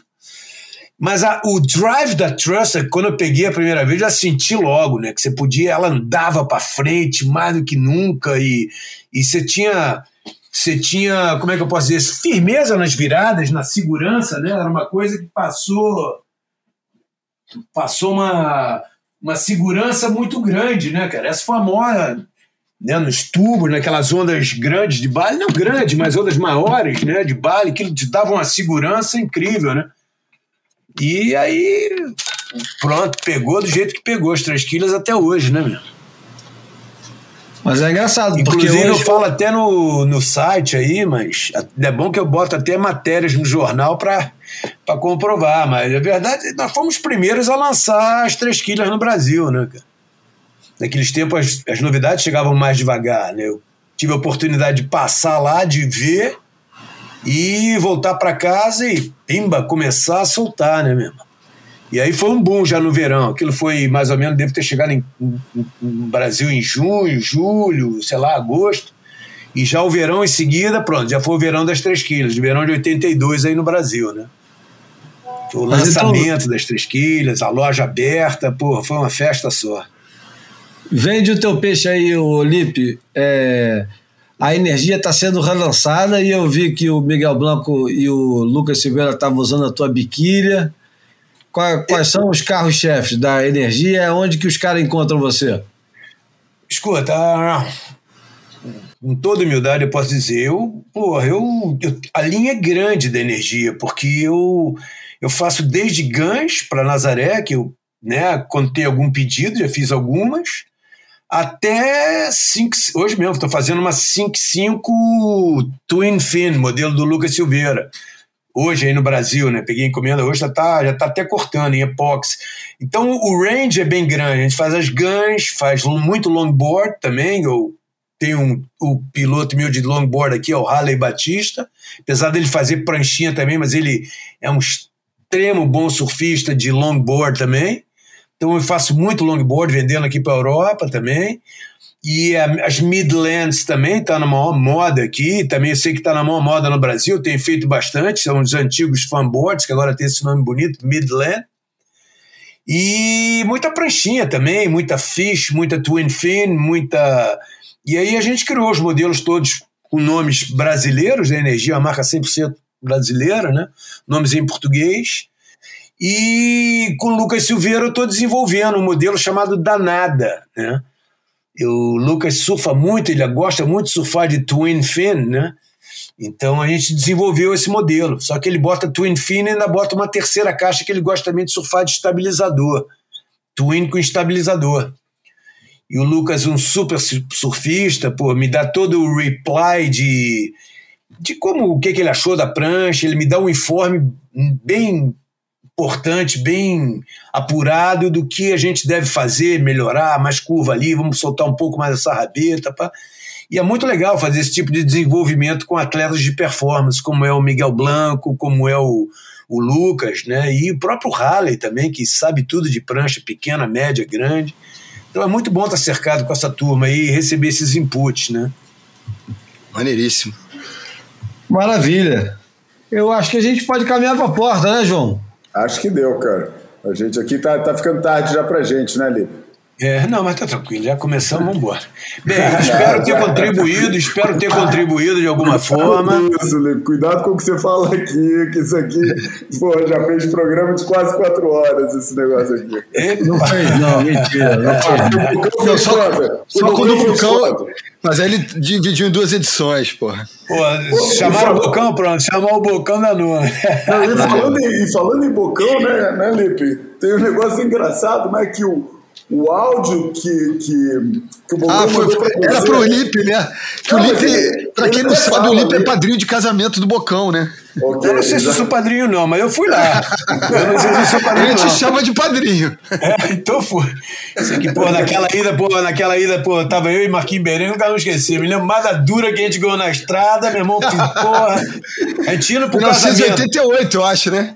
Não sei, foi em Búzios, cara. A gente é, indo é. pra Búzios, Marquinhos Berengue, eu e as duas senhoras junto, meu irmão, os caras até as calcinhas da senhora cheiraram, meu irmão. Puxa, aquelas blitz antigamente. Falei, irmão, estamos indo para um casamento, vamos chegar atrasados. Os caras, não, enquanto não desmontar esse carro inteiro. Falei, porra. A verdadeira é, geral, né? É, aquelas coisas, enfim. Mas é. o Boca, parabéns, cara. Eu, quando vi aquela foto dele, por isso que eu acho que esse áudio viralizou, eu, quando vi a foto, eu sabia que Nazaré tinha quebrado, que eu surfei aqui em frente, pô, tava grande também.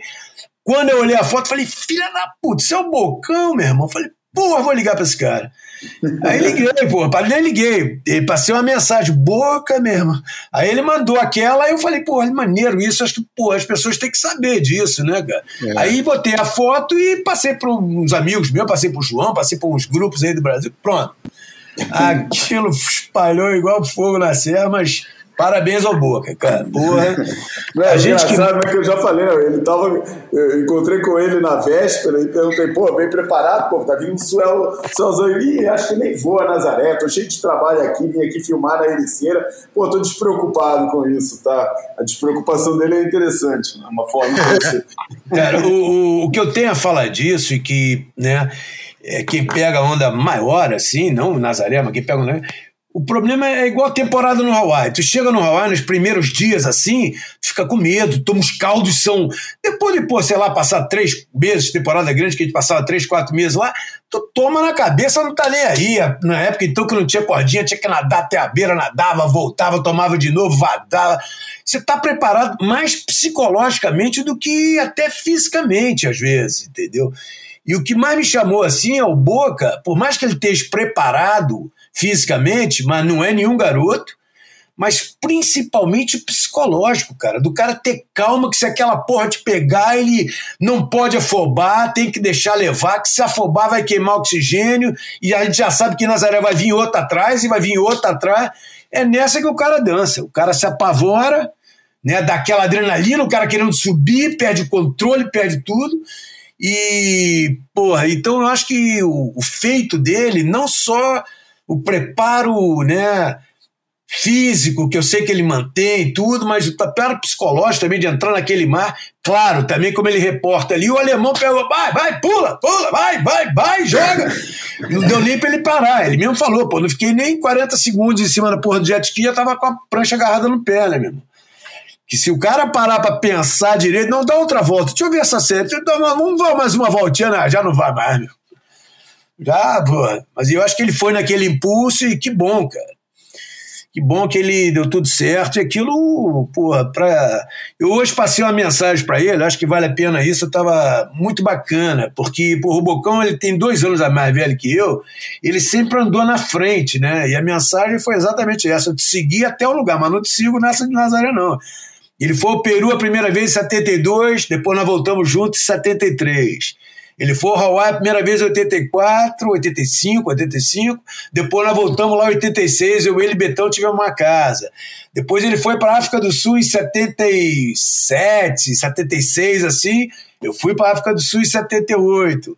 Aí depois fomos para Fiji junto, porra. Só que essa aí eu não sigo ele mais não, meu irmão. Nazaré tô fora, meu. Porra. Já deu, né? Já, foi, já deu, já não, foi, não. Já foi época, já foi época de, de sonhar não, isso, né? É, não, nem, nem, ainda bem que não fazia parte do meu sonho, cara. Eu me lembro dessa história de Nazaré, cara. Eu morava em Angola e, pô, nossa referência de Onda Grande onde é que era? Oh, Terra Hoop, era Joss ou Mavericks, eram os dois, né? O Cortez ali, mas era mais Maverick e Joss, né? E eu me lembro que na fogueira, na época tinha pouca gente, tinha um português que era Prata de Nazaré, bodyboard. Ele, ô oh, meu irmão, opa, as ondas maiores ondas do mundo estão em, Portugal, em Nazaré. Ô, oh, português, pô, para de falar besteira, rapaz. Como é que as maiores ondas do mundo estão aí, rapaz? As maiores ondas no Hawaii, rapaz. Não, pá, é as ondas do canhão, do canhão. Que canhão é esse, rapaz? E ficava até tirando onda com o cara. Ó, oh, português, não me irrita, pô. Meu amigo pra caramba, Prata de Nazaré, Miguel meu amigo, né, que agora, porra, toda vez que eu vou a Nazaré, pô, tu tem razão, Miguel, porra. Caraca, vai ter onda grande assim na. Porra, as ondas são incríveis, cara.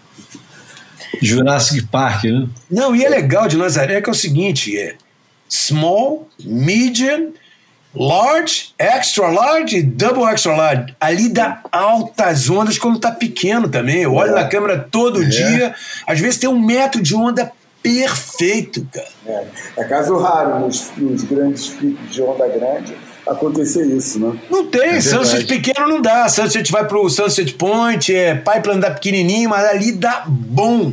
Na praia dá em dois, três picos, ali no pico do, que dá o de Nazaré mesmo, porra, dá altos tubos com onda de um metro, metro e meio.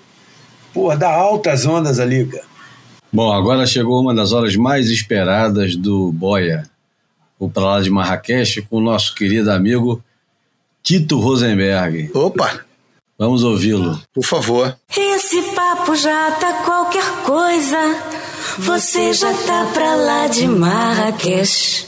Salve, amigos do Boia. Tito Rosenberg aqui com vocês outra vez, contando histórias de viagem para esse número 178 do Boia. Nós vamos falar de 1978. 1978 eu tinha prometido na, na, na, última coluna que eu ia contar o que aconteceu quando eu perdi meu emprego no restaurante Triton, na praia de Cardiff Beach, na Califórnia. E eu morava em Encinitas. E perdendo o emprego, conversando com um amigo que morava no estado de Washington, bem, quase fronteira com o Oregon, ele me convidou para ir passar um tempo com ele numa fazenda da família dele lá no norte. E eu resolvi fazer pela terceira ou quarta vez a Highway 101, que é a famosa 101, que começa em Tijuana e termina em Vancouver. E é uma das mais lindas estradas do mundo que sobe pelo litoral da Califórnia, passando por Los Angeles, São Francisco, passa pelo litoral todo do Oregon, passando também por é, Portland, que é a capital, e passa por São, é, Seattle. E entre Seattle e Vancouver, você tem a cidadezinha de Laconer, que é uma pequena cidade com 2 mil habitantes naquela época, 1978, que vivia basicamente da pesca de salmão e da agricultura. Haviam campos coloridos de de flores, que eles plantavam flores, e muitas tulipas, que inclusive eram exportadas para a Holanda, para que fossem vendidas para os turistas que acreditavam que eram tulipas holandesas. É, chegando lá, me apaixonei pelo ar rural, completamente é, bucólico, com fazendas, grandes matas, florestas lindas, e o Mount Rainier, que é uma montanha enorme que, que, que imperava sobre todo esse cenário. e fiquei morando por lá um tempo com ele. E na cidadezinha também, é, nós, tinha o rio Skagit, que era um rio muito bonito, tinha uma das mais antigas colônias hippies dos Estados Unidos, chamada Fishtown onde moravam os hippies sem água, sem energia, é, sem estradas. Você tinha que caminhar meia hora através das fazendas para chegar até a beira do rio, onde os hippies moravam em casas de palafitas.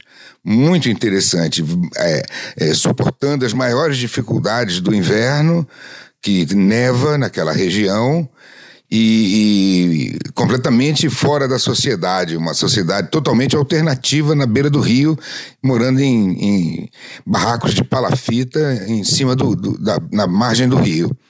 Fizemos muitos amigos, tinha altas festas, muita música, um ambiente muito bom. E acabei ficando por lá um tempo, fui trabalhar numa fazenda, comecei a ter empregos de tratorista, é, cuidando das, da, das é, plantações, da cultura de milho, ervilha, flores, dirigindo o trator, ouvindo música o dia inteiro, era muito agradável. E quando o meu amigo é, me propôs é, que nós construíssemos uma casa num terreno que ele tinha comprado num condomínio ali perto, no meio da, das plantações. E nós começamos a construir essa casa e porque não tinha nenhum trabalho como carpinteiro e ele tinha uma herança e aí começamos a construir, eu tinha minhas economias do restaurante, então começamos a desenhamos e começamos a construir uma casa. Uma coisa interessante é que nos Estados Unidos todo cidadão tem o direito de construir a sua própria casa, sem arquiteto, sem engenheiro, nada, sozinho com a sua própria mão, bastando apenas você desenhar a sua casa até numa, num papel de pão levar na prefeitura. A prefeitura é obrigada a fazer um desenho profissional da sua casa e dar a, aprovar se ela for julgada segura. Então, eles aprovam e você constrói. E eu construí essa casa com esse meu amigo é, inteiramente sozinho, pelo menos 80% da casa, só nós dois fizemos toda a carpintaria, marcenaria, é, telhados. E aí minha namorada chegou da Irlanda e ficou trabalhando conosco também, fazendo a parte de armários, escadas, uma casa de dois andares, muito grande. E que o nosso objetivo era vender depois de pronta. Nesse meio tempo chegou o inverno, ficou muito frio e nós fomos para o Havaí fugir porque a neve não deixava a gente trabalhar. Foi a primeira vez que eu fui ao Havaí e tive a oportunidade de encontrar com meu amigo Penho e pegamos muitas ondas maravilhosas lá, ficamos na casa do Gordinho que é um famoso fotógrafo e amigo dos brasileiros também, e foi maravilhoso. Também é, nessa mesma oportunidade, nós fomos para Kauai e tivemos a oportunidade de fazer a Kalalau Trail, que é uma das trilhas mais impressionantes, são 11 quilômetros ao longo das escarpas das montanhas, e fomos passar uma semana com os hippies que moravam na praia de Kalalau, que era uma caminhada de 11 quilômetros inacreditável. Você tinha que levar toda a sua água e toda a sua comida. Depois voltamos, o inverno estava diminuindo, voltamos para para Washington State, Laconer, e lá terminamos a construção da casa para poder botar no mercado e vender. E nesse meio tempo, eu vim para o Brasil, fiquei um tempo aqui esperando vender a casa. Quando vendeu a casa, eu pude é, comprar um terreno em, em Búzios e onde eu construí uma outra casa e fui morar em Búzios por 15 anos. Essa é mais uma das histórias das pessoas que ficam abertas aos imprevistos do destino, quando você vive sem compromisso. Nos Estados Unidos, eles dizem que um homem tem que ser um jack of all trades and master of none. Ou seja, você tem que ser capaz de fazer todas as, as profissões e não ser mestre de nenhuma delas, basta você fazer todas. Assim, eu tive minha primeira profissão de carpinteiro, construímos uma casa a quatro mãos, depois seis com a minha namorada. E a casa também, tudo isso está no meu Insta. Se alguém quiser ir ver, tem fotos da casa no meu Instagram, que é Tito Rosenberg. Então é isso, moçada. Obrigado aí pela audiência. Muita sorte para vocês, muitas aventuras e não tenham medo das coisas darem erradas, porque quando você faz as coisas com fé e convicção, sempre dá certo. Um grande abraço e até a semana que vem no próximo Boia. Um abraço para todos. Opa, moçada, apenas mais um lembrete que eu tinha esquecido de dizer. Lá em Laconer, nessa comunidade totalmente rural e agrária, eu conheci um dos meus melhores amigos, Max Clark. O Max tinha 82 anos, tinha passado a vida inteira solteiro, plantando flores e fazendo é, sementes dessas flores que ele vendia para lojas de sementes de flores. E o Max Clark e eu ficamos muito amigos, ele vinha sempre visitar a obra. E quando eu ia voltar para o Brasil, eu perguntei para o Max uma noite, a gente tinha tomado umas e outras, ele estava meio altinho. Eu perguntei, Max, você tem 82 anos, eu estou indo para o Brasil, não sei se eu vou encontrar você outra vez. Então me dê, um, me dê uma luz. Me diga qual a lição mais importante que você aprendeu nos seus 82 anos de vida. E o Max me disse: se eu soubesse como a vida era, eu não teria me preocupado tanto. É isso, moçada. Escutem o Max Clark. Grande abraço. Esse papo meu tá qualquer coisa e você tá pra lá de terra. Bom, Tito, como é que tá o Tito? Júlio, manda um abração pra ele, meu amigo. O Tito tá muito bem, cara. Tive com ele agora é, esse final de semana, ficamos cinco horas conversando. Ele tá bem disposto, falante, é, barba crescendo, cabelo, tá bem. Mas tá, tá lá na pipa ainda? Tá indo pra pipa agora de carro, saiu do Rio de Janeiro ontem e tá indo. Daqui a uns 10 dias ele tá lá na pipa. Pô, manda um super abraço pra ele quando falar com ele, cara. Vou mandar, pode deixar, deixa comigo. É um querido amigo, cara. Bom, muito bem, eu acho que deu, fica faltando história, mas também é sempre uma oportunidade para o Lipe voltar. Opa! É. Obrigado, aí pela, obrigado pela oportunidade, aí, pelo espaço aí. E poder falar histórias boas dos nossos grandes amigos, né, meu? Pô, alucinante. E ficaram e... muitas de fora, né, Lipe? Imagina se for contar de todo mundo, de André Pizzales, Felipe Castejar, Girôncio. Nem fala, pô, queridos amigos, cara, pô. Espero encontrá-los em um dia desses, cara. É. Uma hora não tem jeito, né? Todo mundo é, vai. Uma hora dessa, tomara que tenha surf lá em cima quando a gente for encontrar todo mundo, né? A gente se divertir um pouco também, né? Mas é isso então. Fique com Deus aí a todos e obrigado pela participação mais uma vez, Júlio. Então, nós é que agradecemos. E o Bocaiúva aí, porra. Bruno, eu jurei que era, que era você, rapaz. Ali era teu irmão, porra. Eu é. falei, eu é, falei tá com ele. É, cara, meu pai ele. costumava dizer, cara, que, porra, que ele se confundia. Eu costumo dizer que para as pessoas não se constrangerem, não. Se meu pai confundir a gente, porra, todo mundo tem o direito. É, não, e eu ainda falei, pô, e como é que tá? E de repente me diz, tô no Rio. Eu falei, pô, eu tive com um cara dois dias atrás, tá no Rio, como é que é isso? Pô, é rápido o gás, meu. Teletransporte, é. é. Bem, então fiquem com Deus e vamos que vamos. A última pergunta: quem vence essa Copa aí? Ah. Marrocos. Hein? Marrocos. Pô, a, to a, torcida pro Marrocos é impressionante, né, cara? Marruecos. Hoje, tava, hoje troquei uma ideia com o Ramzi. Ramzi tá lá, cara. Com é, né? Foi pra lá o, o surfista da, marroquino que se classificou pra ah, elite pra ano que vem. Foi, foi, é. foi, foi. É, Ramzi tá lá, que nem louco. Né? Hoje daí troquei uma ideia com ele. Mas, ó, impressionante que aquela torcida empurra, hein, meu irmão? Porra! Caraca, os caras. Os caras são guerreiros, meu irmão. São guerreiros é. mesmo. Eu sabia que ia ser um osso duro para Portugal, meu irmão. Pela, pela garra que os caras têm de querer vencer. Enfim, aquela garra que a gente vê deles, né, cara? Impressionante, cara. Impressionante. Não que Portugal não tenha, mas é. Porra, é diferente, é diferente. É diferente, é.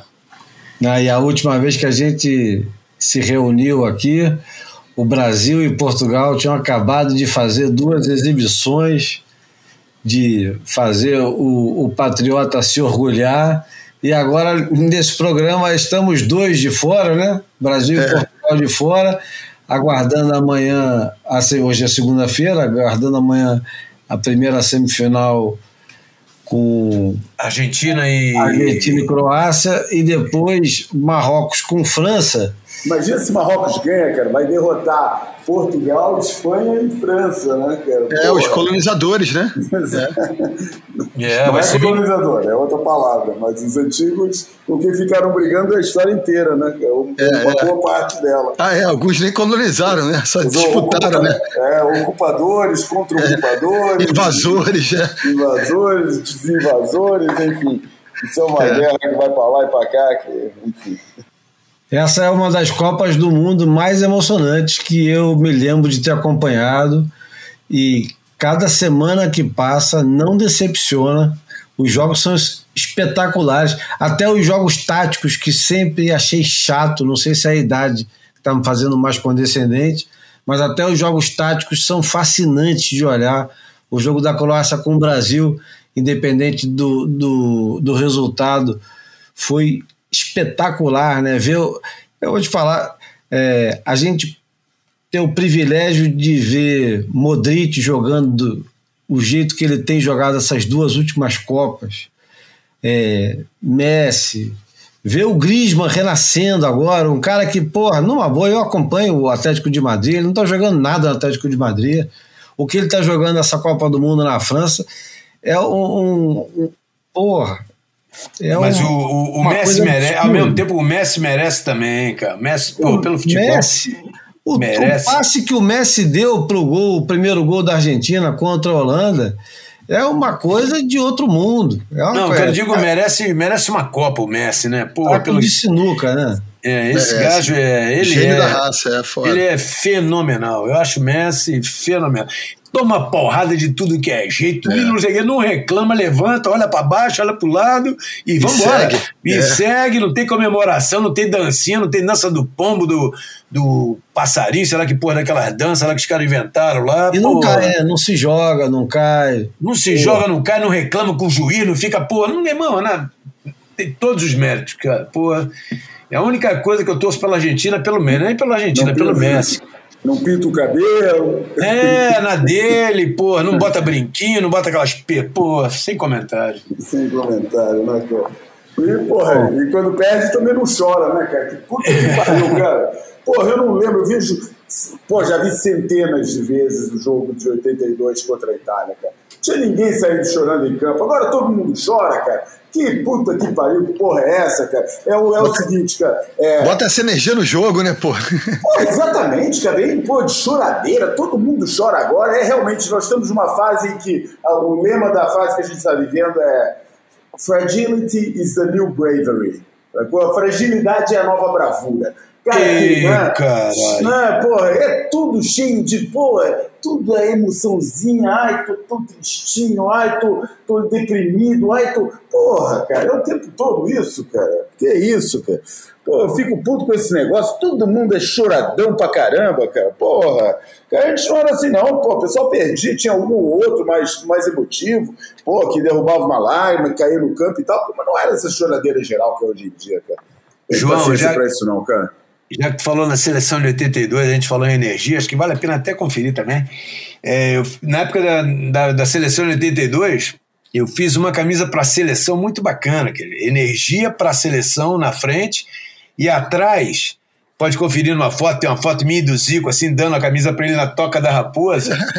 É, t- a gíria, proibido pisar na bola. Era, bom, pisar na bola era gíria, né? Eu fiz uma placa, assim, tipo aquela placa de trânsito, era um- uma, uma perna assim, uma meia perna, uma canela, com o meião da seleção, uma chuteira e a bola, igual uma placa de trânsito. É proibido em cima, pisar na bola embaixo. E aquela faixa no meio assim, tipo, proibido, né? E aí eu, porra, eu fui pra Toca da Raposa, que era onde é que a seleção tava, tava hospedada lá treinando, né? Eu conheci um, um Sérgio Martins, era um repórter do Jornal do Brasil. O Jornal do Brasil tinha um peso incrível naquela época. E ele me convidou para passar uma semana para levar essas camisas lá para ir para passar uma semana. Falei, porra, futebol não era muito a minha praia, apesar de conhecer o Júnior ali de Copacabana, o Edinho do, Li, do Leme, mais ou menos, mas nunca foi muito minha praia. Mas falei, vamos embora, vamos lá, né? resumo. Aí tô lá, mas não conhecia ninguém, você podia tinha que ficar um pouco à distância, assim. Apesar do Sérgio, o repórter era, tinha uma boa articulação. Aí aparecia um holandês lá, ninguém falava inglês, meu irmão. Ninguém. O Falcão falava um inglês assim, meio Pronto. Aí me perguntaram, eu falei, meu irmão, tudo bem, eu posso ficar de tradutor. Pronto. Aí, meu irmão, fui fazendo, entrevistando cada uma acabei ficando amigo dos caras e dei a camisa para eles todos, pro Cerezo, pro Zico, pro Tele, pro, pro, pra, pro aquele Sócrates, para eles todos, né, meu? Tem até umas fotos bacanas dessa, tem até no site também, entregando essa camisa. É proibido pisar na bola. Ah, e o aquela, vai refazer essa camisa, vai vender, hein? Aquela, aquela sim foi uma Copa que, pô, acho que todo o Brasil sentiu como pouca, cara. Eu não sei ainda, eu lembro daquela época, que ainda rola isso no Brasil, mas naquela época a gente competia, tinha competição para ver a rua mais bem decorada. Pô, a gente tinha, falava, mesmo. Pô, falava com o vizinho que nunca tinha falado antes para estender o, a corda para pendurar as bandeiras e é. tal. a gente fez isso tudo. Mas era, era uma seleção de ouro que foi ali, pô, e pô, de repente o sonho veio abaixo também, mano. Verdade. Mas vamos embora, é, vamos isso, é maravilha, isso é a maravilha do esporte, cara. É, a imprevisibilidade. É. é proibido pisar na bola. Vamos para frente. Não, isso é, o futebol é, é espetacular. Bom, Bem, obrigado ao Lipe, como a gente já agradeceu. Obrigado, João Valente. Bom, tinha tempo que a gente não tinha um vão de escada como esse, hein, cara? tinha um bom, tinha um bom o quê? Voo de escada é a saída para a porta que demora uns 20 minutos, meia hora. É, antigamente a gente falava, tá na hora de ir embora, e aí começava um novo programa, né?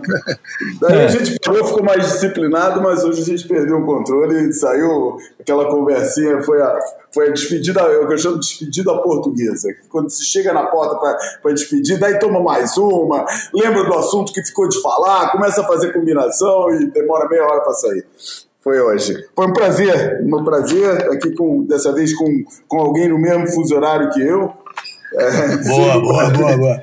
Quero sempre, sempre um prazer receber, é, conversar, escutar o Lipe. E é isso aí. Valeu, valeu, Júlio, João. Lipe, a, pô, a, fa, a família Bocaiúva toda gosta muito de você, então tá em casa. Abraço grande valeu, aí. Bruno. Um abraço, semana que vem, galera. por tudo. E fique com Deus aí, tá? E a música para terminar o Boia de hoje o João tinha sugerido homenagear o Manuel Gottin, do Tempo alemão, mas a verdade é que eu estou devendo já um, um, uma homenagem de semanas atrás, quando é, Wilco, que não é o Matt Wilkerson, que é o Wilco Johnson, guitarrista. E também não é, é a banda. Também é, não, é a banda. Não, não é o Wilco a banda, é o guitarrista Wilco Johnson que se foi há duas semanas atrás, mais ou menos, vítima de um câncer.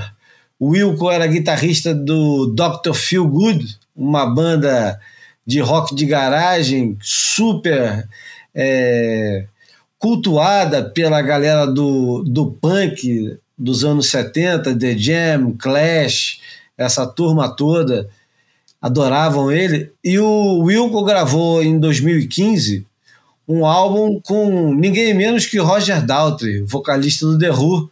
Os é dois tinham se conhecido uma vez num, numa cerimônia de entrega de prêmios, eram é, um admirador do outro. E ele falava: Bom, por que, que a gente não grava um disco junto? E o Roger Daltrey, já com quase 70 anos, e o Wilco já com um câncer, e porra, já tinha passado por uma é, operação que tinha durado 11 horas. O tumor dele pesava 3 quilos, tamanho Caraca. de um bebê. É, uma coisa é, absurda. Ele ainda sobreviveu até esse ano, esse, esse disco é de 2015, foi um dos melhores discos do ano em todas as listas. O nome do disco é Going Back Home, e a música que eu escolhi, aliás, eu até fiquei na dúvida se eu ia colocar Some Kind of Hero ou Keep It to, Myself. E eu acho que vamos terminar com I Keep It to Myself. Esse foi o Boia número 178 e nos despedimos aqui até a próxima terça-feira. Aquele abraço. Abraço a todos.